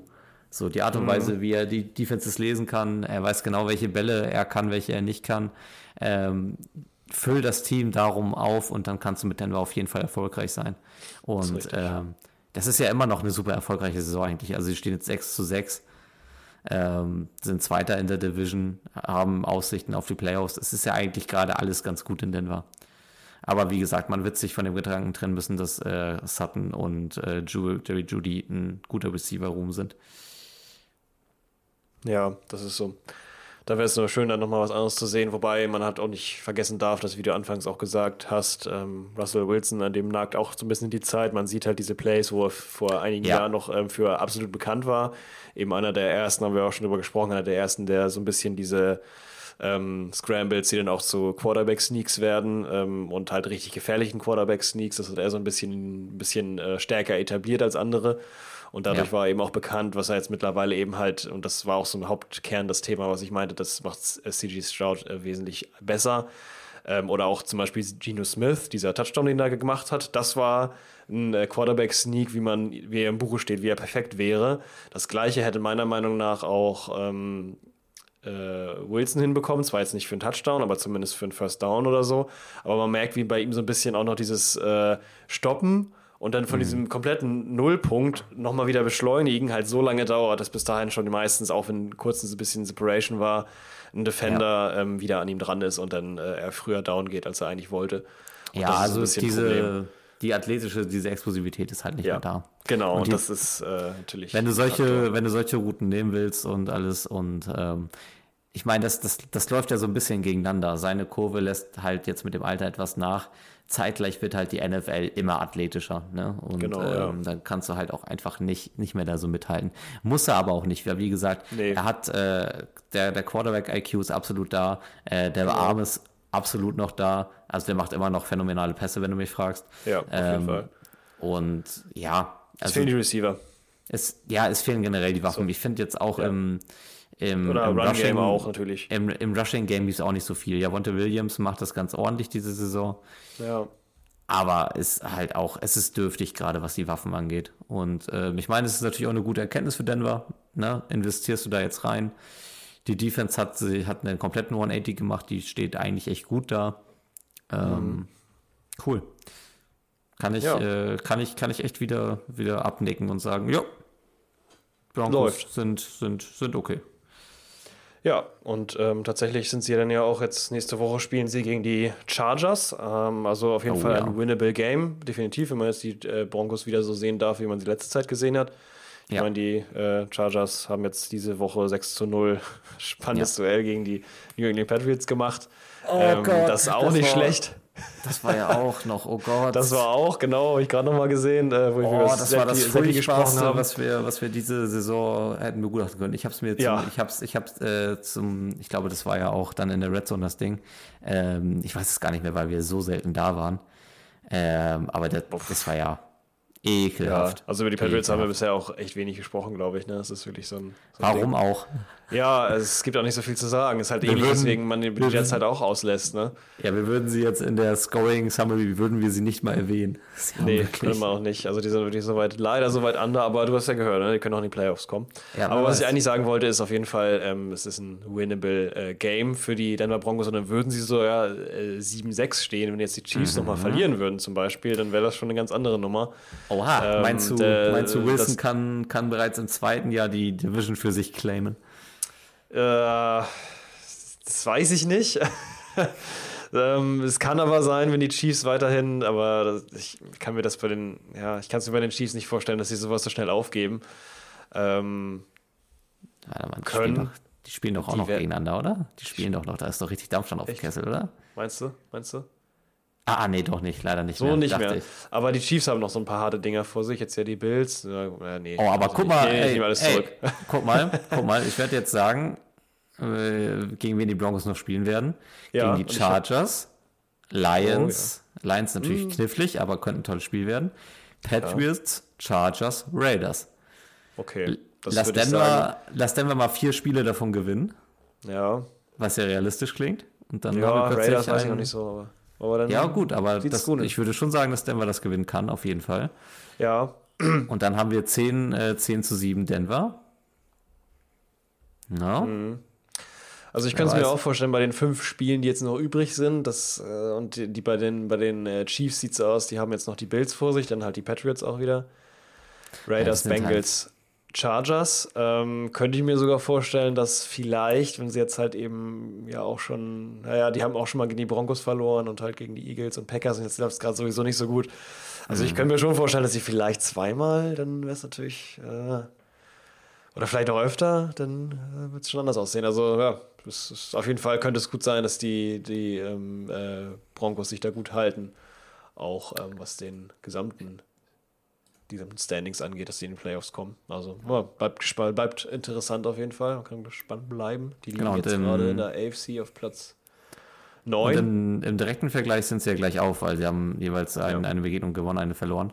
Ähm, Genau. Das stimmt, ja. Das ist auch wichtig, weil äh, die gegen die Chiefs gewonnen haben. Und sie sind auf Platz 9. Ähm, auf Platz 8 haben wir ja gerade schon gesagt, da kommt man rein. Ja, Ähm, vor denen liegen Colts, Steelers, Jaguars. Wenn die jetzt auch äh, schlechter dastehen, dann kann es auch sein, dass man da dann von unten hochrutscht. Ah, ist interessant. ich, ich möchte Wilson wieder gucken sehen in den Playoffs. Let it Ich happen. auch. Habe ich schon gesagt. Ich finde ihn geil. Ich mag ihn gerne. Okay. Good guy. So. Ähm, Playoffs ist das Stichwort. Ja, Playoffs ist wirklich das Stichwort. Ähm, genau. Jetzt müssen wir gucken, dass wir da vielleicht weniger als eine halbe Stunde drüber reden. Ja, mal gucken. Ähm, ja, vielleicht. Extended ich habe ein paar Gedanken dazu. Ähm, Ich auch. Kriegen wir ein bisschen. Wobei, Soll ich da uns einmal also- schnell reinbringen? Äh, bring uns da rein, genau. Wir Okay. befinden uns, ja, genau, du weißt. Genau, wir haben noch das, ja- äh, das Topspiel diese Woche vor uns, äh, zumindest Ja. Mhm. das, was es auf dem Papier sein sollte. Ähm, und zwar sind die For- San Francisco 49ers zu Gast in Philadelphia bei den Eagles und gewinnen auf eine sehr beeindruckende Weise dieses Spiel mit 42 zu 19. Äh, um das Scoring technisch einmal zusammenzufassen. Ähm, die Eagles starten tatsächlich im ersten Quarter alleine mit zwei Field Goals rein. Jack Elliott trifft äh, aus 26 Yard Entfernung und dann nochmal aus 39 Yard Entfernung. Äh, eben mit zwei Field Goals, äh, Field Goals zum zwischenzeitlichen 6 zu 0. Im zweiten Quarter reißt dann San Francisco, San Francisco dieses Spiel aber komplett an sich. Brandon Ayuk macht einen Touchdown äh, nach einem Zweier-Pass äh, von Brock Purdy zum 7 zu 6. Danach holt sich Christian McCaffrey die Pille, macht einen Zweier-Run zum 14 zu 6 und äh, zum Halbzeitstand. Ähm, Im dritten Quarter ist es dann Debo Samuel, der seinen, ja, seinen, seinen wütenden Angriff startet, macht einen 12-Yard-Run zum 21 zu 6. Jalen Hurts kann daraufhin mit einem äh, Tush-Push kontern zum 13 zu 21. Dann ist es wieder Debo Samuel zum 28 zu 13. Da fängt es dann an, deutlich zu werden. Äh, Im vierten Quarter kommt dann äh, Joan Jennings tatsächlich nach einem 18-Yard-Pass von Brock Purdy zum 35 zu 13. Äh, letztes Scoring dann von den Eagles ist dann Devonta Smith, der einen Zweier-Pass von Jane Hurts bekommt. Äh, die Two-Point-Conversion äh, schlägt leider viel, weshalb es dann 19 zu 35 äh, steht. Und Debo Samuel krönt dann seine Tagesleistung, die so schon sen sensationell war, nochmal mit einem Touchdown. 46 Yard Pass von Brock Purdy zum Endstand von beeindruckenden, vielleicht auch ein bisschen zerstörerischen 42 zu 19. Ja, How to ähm, auseinandernehmen The Philadelphia Eagles, die C2 stehen. Da hat ja. sich jemand als Coach auf jeden Fall extremst mit den Eagles beschäftigt und gemerkt, ähnlich wie äh, die Vikings bei den 49ers geschafft haben, wie man den ganzen Laden mal so ein bisschen auseinanderhebeln kann. Und äh, tatsächlich, äh, ich weiß nicht, ob das an den Coach-Fähigkeiten äh, der San Francisco 49ers oder ähm, ist das doch hier Shanahan, ne?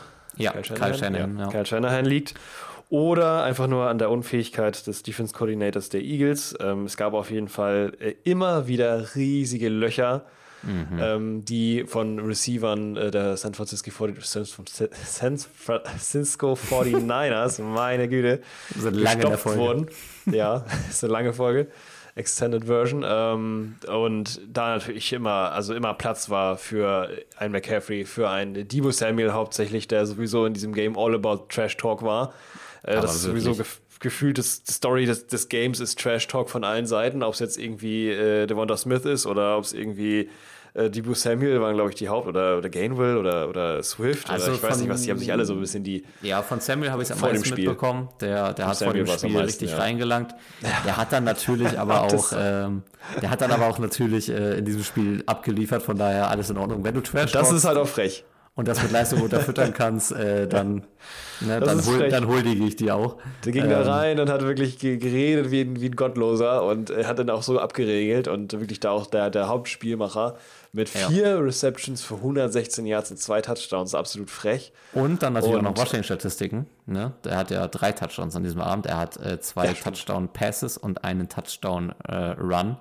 Äh, ähm, also so Debo Samuel hat wieder sein Debo Samuel war ja öfter dafür bekannt, so diese Hybridfunktion aus Running Back und Receiver zu sein. Äh, mhm. Das hat er in diesem Spiel auch wieder.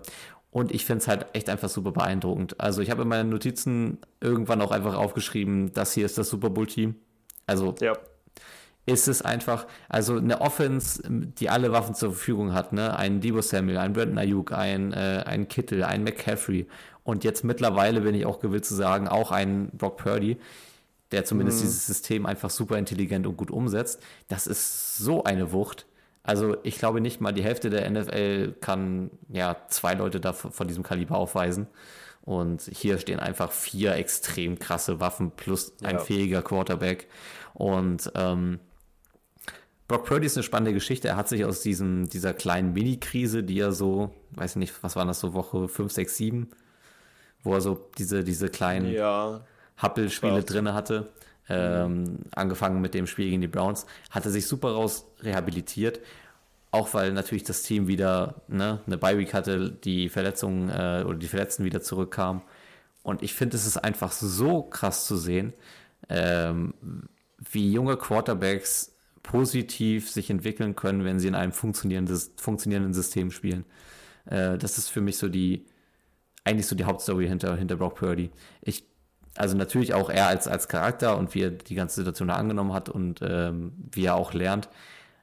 Aber in dem Gegensatz jetzt zu anderen Rookie-Quarterbacks, ne, die, weiß ich nicht, in einem Jacksonville starten mussten, als Jacksonville noch nicht so war, die jetzt gerade in Carolina starten müssen, Mhm. Stroud macht es bei den Texans richtig, richtig gut. Aber ne, so ein funktionierendes und sauberes Umfeld zu haben, tut deine Entwicklung als Quarterback einfach so gut. Und ähm, der Junge hat so viel Selbstvertrauen getankt. Ähm, der macht also der macht richtig schöne Plays, der setzt halt alles gut um, platziert die Bälle gut, ähm, hat gutes, gutes Timing-Gefühl, macht zwischendurch gute Fake-Sachen als, als Quarterback. Es funktioniert einfach gerade alles bei ihm. Und ähm, den Rest machen dann halt die, die bösen Jungs um ihn herum. Und dann hat halt Philly auch nicht viele Antworten darauf. Ja, richtig, so sieht's aus. Ähm, also, ja. Da. Ja, ich lasse dich mal kurz zu Wort kommen. Ich habe noch zwei, drei Punkte, aber Ja, ja, das ist gut. Ja, du kannst auch gerne, kannst auch gerne alles sagen und dann, dann ist er da gut. Aber ja, ich sehe es genauso. Ich finde es auch toll, wie es sich da entwickelt hat. Habe ich auch gar keine Einwände. Ähm, ich finde es auch krass, äh, wie die Receiver, also erstmal, wie fast gar kein Druck entsteht um, äh, um äh, Black Purdy, weil ich so ein bisschen das Gefühl habe ich denn doch, dass es so ist, wenn man es schafft, irgendwie ähm, die Off Offense, also die, die O-Line so dermaßen unter Druck zu setzen, dass äh, Brock Purdy fast keine Chance mehr hat, sich irgendwie frei zu kriegen, sofort, also zumindest instant, also quasi blitzen ja. dass er da schwer darauf reagiert. Zumindest war das ein Faktor bei den Vikings. Das ähm, haben die irgendwie, ich meine, war jetzt ja kein Geheimnis, die Vikings blitzen ohne Ende. Ja. Ähm, trotzdem haben die es irgendwie geschafft, äh, Brock Purdy so hinzukriegen, dass er kaum schafft, Bälle loszuwerden, beziehungsweise nicht mal McCaffrey irgendwo durchkommen kann, weil die äh, O-Line so dicht ist und die D-Line so nah dran ist, dass er sofort runtergeht. Ähm, also gibt es wohl auch noch Möglichkeiten, die irgendwie zu verteidigen. Äh, das hätten die Eagles gemacht, wenn sie es gekonnt hätten, wahrscheinlich. Äh, hat's aber, hat aber gar nicht funktioniert. Andersrum mhm. die Eagles nur am Wegrennen, aber dazu kommen wir gleich. Ähm, die haben auf jeden Fall eine extrem stabile äh, O-Line gehabt und Brock Purdy hat sich dahinter sehr gut fühlen können und ähm, eben seine Station anspielen können. Die Receiver und eben auch McCaffrey zum Beispiel haben es aber auch sehr gut nutzen können, ähm, die also die Defender, äh, die, die, ja doch die Defender, also die Secondary, sowas von wegzujuken, teilweise wirklich einfach nur mit einem One-Hander einfach gegen den Helm und zur Seite weggedrückt und durchgerannt. Gerade Debo Samuel war da sehr gut drin, einfach nur mit einer Hand alles Mögliche wegzuschieben, was geht. Ja. Ähm, und das war wirklich absolut frech. Also, als wären das wirklich alles nur irgendwelche Gummipuppen, die da stehen und äh, es wäre völlig egal. Die können einen sowieso nicht aufhalten. Ähm, mhm. Das war wirklich, also in der Verteidigung von den, von den, von den Eagles war das wirklich äh, keine, keine große Nummer. Und da weiß ich also jetzt gerade gar nicht wirklich, ob jetzt. Nee, ja. also das, das Coverage-Game der Eagles ist sowieso nicht das berauschendste und in diesem Spiel war es wirklich schlecht. Ja, äh, gegen so also eine Hammer-Offense. Die haben ja auch vor zwei oder drei Wochen Bradbury verloren, ähm, der jetzt, ja, auch jetzt nicht die Coverage auf ein neues Level hebt, aber halt eigentlich der Starting Cornerback schon ist. Ja. Ähm, das waren sowieso Schwachstellen von Philly und man hat jetzt in diesem Spiel wirklich gesehen, ne, also einer, einer von diesen, einer von den McCaffreys, von den Samuels, von den Kittles, einer von denen war immer offen. Ne? Ja. Und, es gibt äh, auch zu ähm, viele. Ja, es gibt einfach zu viele. Also, ja, es ist, ja, es ist das Super Bowl-Team, meine Güte.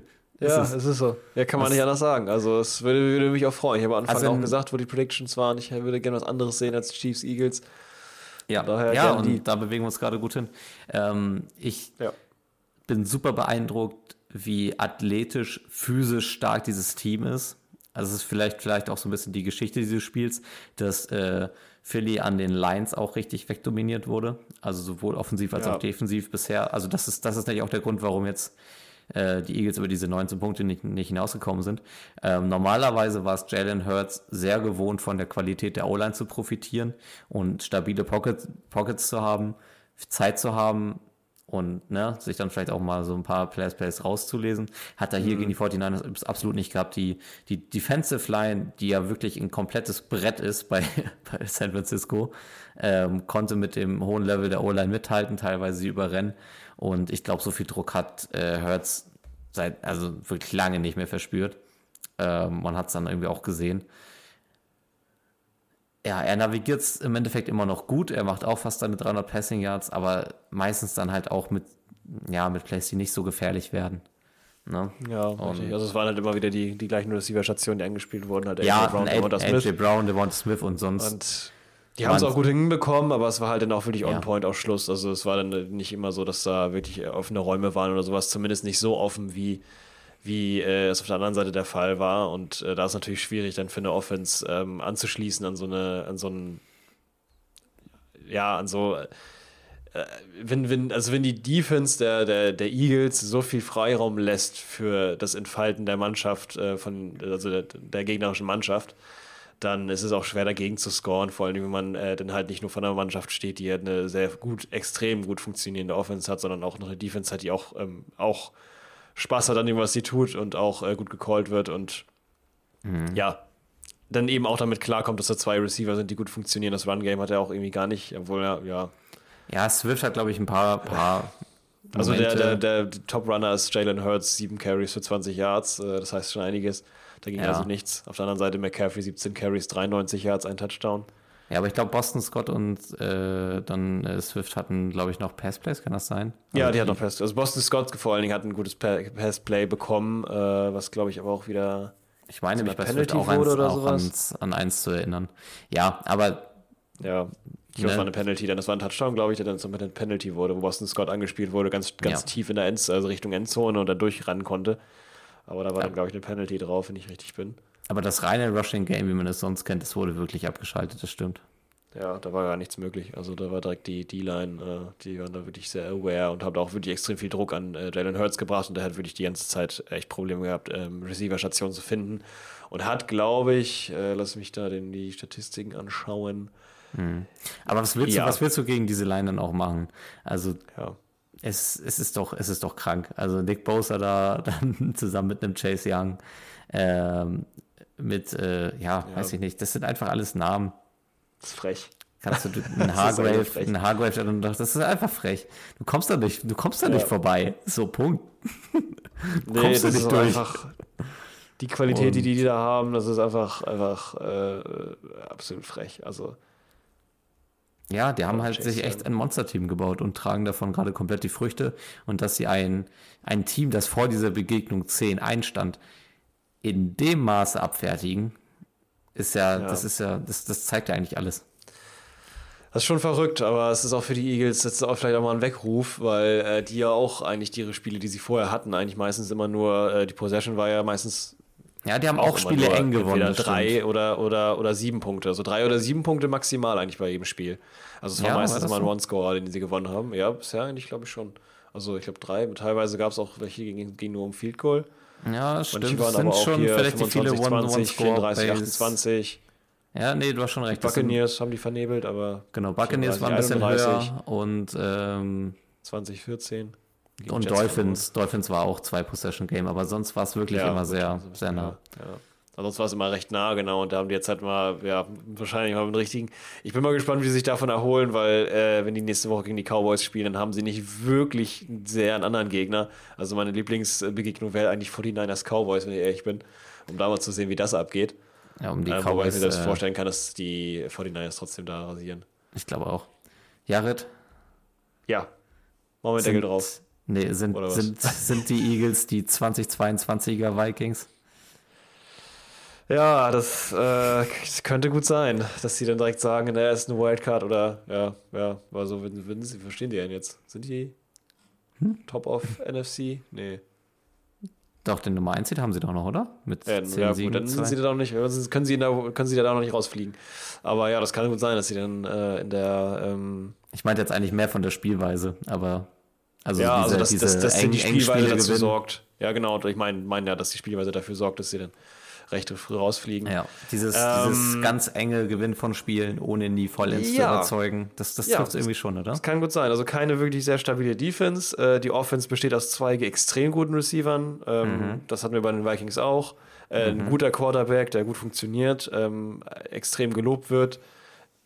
Also, naja. Also Ein Swift, den man Saison ganz gut nicht. mit einem Cook vergleichen kann. Ja, vielleicht, Genau, vielleicht ist, der, ist der Vergleich gar nicht so blöd. Gar nicht schlecht. Sehr gut erkannt, ja. Kann gut sein, ja. Die Vikings haben letztes Jahr auch 10-3 aufgehört.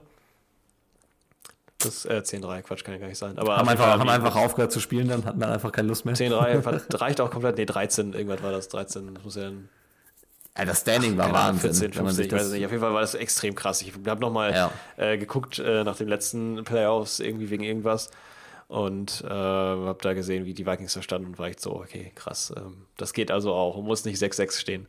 ja. Aber naja, anderes Thema. Mal schauen, wie es dann nächste Woche weitergeht. Ähm, Nächste Woche geht es nämlich weiter. ja, genau, wollte ich gerade fragen, ähm, ob wir da mal reinschauen wollen in den Ja, wir haben ja gerade schon überlegt, ob das ein ganz spannendes Spielchen wäre. Ich hätte, ich hätte auch Lust auf Tampa Bay gegen Atlanta. Einfach weil es ja auch äh, ne, das äh, Division-Duell ist um die Krone, höchstwahrscheinlich. Ja. Es sei denn, das geht, glaube ich, Ähm, unentschieden aus und New ja. England gewinnt. Äh, nicht New England, New Orleans gewinnt. Wo ich jetzt mal Mhm. nicht von ausgehe. Ja, ich bin mal gespannt. Äh, das. Nee, wahrscheinlich nicht. wahrscheinlich nicht. Wobei nichts mehr NFL wäre, wie du immer so gern sagst, nichts mehr NFL, als wenn die gewinnen würden. Ja. Ähm, denn ja, gibt's noch, aber ich jetzt auch nicht nur über Teams reden, über die wir jetzt schon gesprochen haben. Ich finde Minnesota Las Vegas natürlich interessant. Also Yes, baby, persönlich natürlich, was soll ich anderes sagen? Nee, ich habe auch richtig Lust Aber auf, Las Vegas ähm, äh, haben wir jetzt auch noch nicht wirklich viel gesprochen. Minnesota, Las Vegas ist ein, ist ein gutes Spielchen, das nehmen wir auf jeden Fall mit. ähm, weil wir auch äh, generell Las Vegas jetzt nach dem Umbruch jetzt noch nicht wirklich weiter an die Lupe genommen haben. Ja. Auch interessant. Äh, Buffalo, Kansas City. Das wäre noch was. Buffalo, Kansas City. Ja, genau, da habe ich auch gerade drauf geschielt. Wusste jetzt aber nicht, wie es ist, weil wir ja schon über die. Äh, nee, haben wir ja gar nicht. Wir haben ja nur über das, wir haben über die Packers gesprochen. Ja, genau, dann sind wir ja gar nicht. Nee, passt aber trotzdem. Finde ich super interessant. Nehmen wir Mhm. gerne. Ähm, boah, der Bills Chiefs. So, ich muss hier in meinem. Du hast einen Vorteil, du musst nicht das noch aufschreiben nebenbei. Äh, lass mich mal gucken. Ja, gut. Letzte darfst du dir wünschen, Jared. wäre nochmal, ja, ich bin gerade am überlegen, ich bin wirklich am überlegen, weil natürlich ein Klassiker, immer wieder, natürlich ein Divisional-Duell, Detroit-Chicago, weiß ich aber nicht, ist eher klar, glaube ich.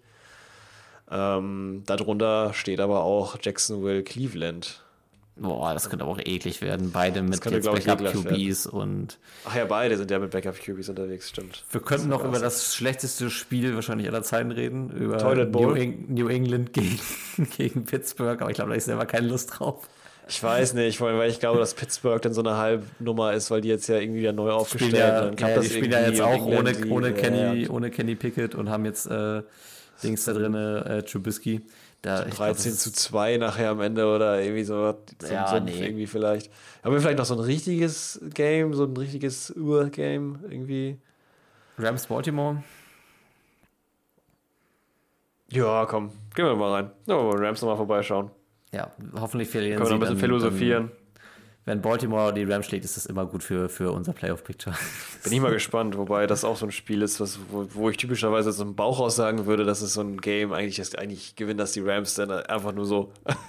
ja, einfach nur so. es, gibt so, es gibt so drei, vier magische Mannschaften, gegen die Baltimore nicht gewinnen kann. Die Rams können Ja. vielleicht ein bisschen mit dazu. Wir gucken mal. Kann sein, wir werden gespannt. sehen. Genau, so. Und damit machen wir den Sack auch mal zu hier mit äh, über zwei Stunden. Äh, wer jetzt noch zuhört, der hat auf jeden Fall was verdient. Ähm, Ihr bekommt unsere Mitmachmedaille auf jeden Fall per Post zugeschickt. Äh, sendet uns Ja. dazu einfach auf Instagram äh, eure E-Mail-Adresse. Ich, ich lasse euch die zukommen. Ich unterschreibe die nur gerne nur persönlich. Urkunde. Genau, das, Ähm. da kann das tatsächlich gestalterisch ist das sehr, sehr gut. Also das äh, würde sich lohnen. Das wäre, äh, falls ihr in, in, äh, in ähm, wie nennt sich das nochmal? In hier, nicht NFTs, sondern doch NFT, nee, das diese Bilder, NFTs, oder? Ja. Ja, so also wenn du, wenn ihr wenn daran du die, investiert, die mit Tokens meinst, ja. diese Tokens, äh, diese Bilder halt, ne, die man Ja. ne, kauft und so. Wenn ihr da rein investiert, dann braucht ihr auf jeden Fall auch diese Urkunde, weil das kann nochmal ein großes Ding werden. Also Genau, und wenn ihr in unserer Fantasy-Liga nächste Saison mitmacht, ich äh, verlose als ersten Preis ein Selbstmalzglas als Pokal. Hammer. Also, mit dem Jugendwörtern aus 2024 hoffe ich doch. ja, oder mit den äh, besten Russell Wilson Crows, äh, Broncos äh, Country Let's Ride und äh, noch viel Krass. mehr. Das wäre auch mal was. Okay. Aber wenn euch dieser Podcast gefallen haben sollte, äh, hinterlasst äh, gerne eine 5-Sterne-Bewertung. Das hilft uns Genau. immer weiter mit diesem Podcast äh, zu wachsen. Ähm, nur so wird er dann eben auch äh, anderen Sportfreunden in den Algorithmus gespült. Ansonsten hilft natürlich die gute alte Mundpropaganda. Wenn ihr auch eine Weihnachtsfeier haben solltet, äh, erzählt gerne dort von uns äh, Kollegen weiter, die an der NFL interessiert sein könnten. Und ja, uns bleibt nichts anderes übrig zu sagen, als wir machen diesen Podcast zu mit einem, wie immer, adrenalingeladenen Full. Huddle! Macht's gut. Yeah, here we go.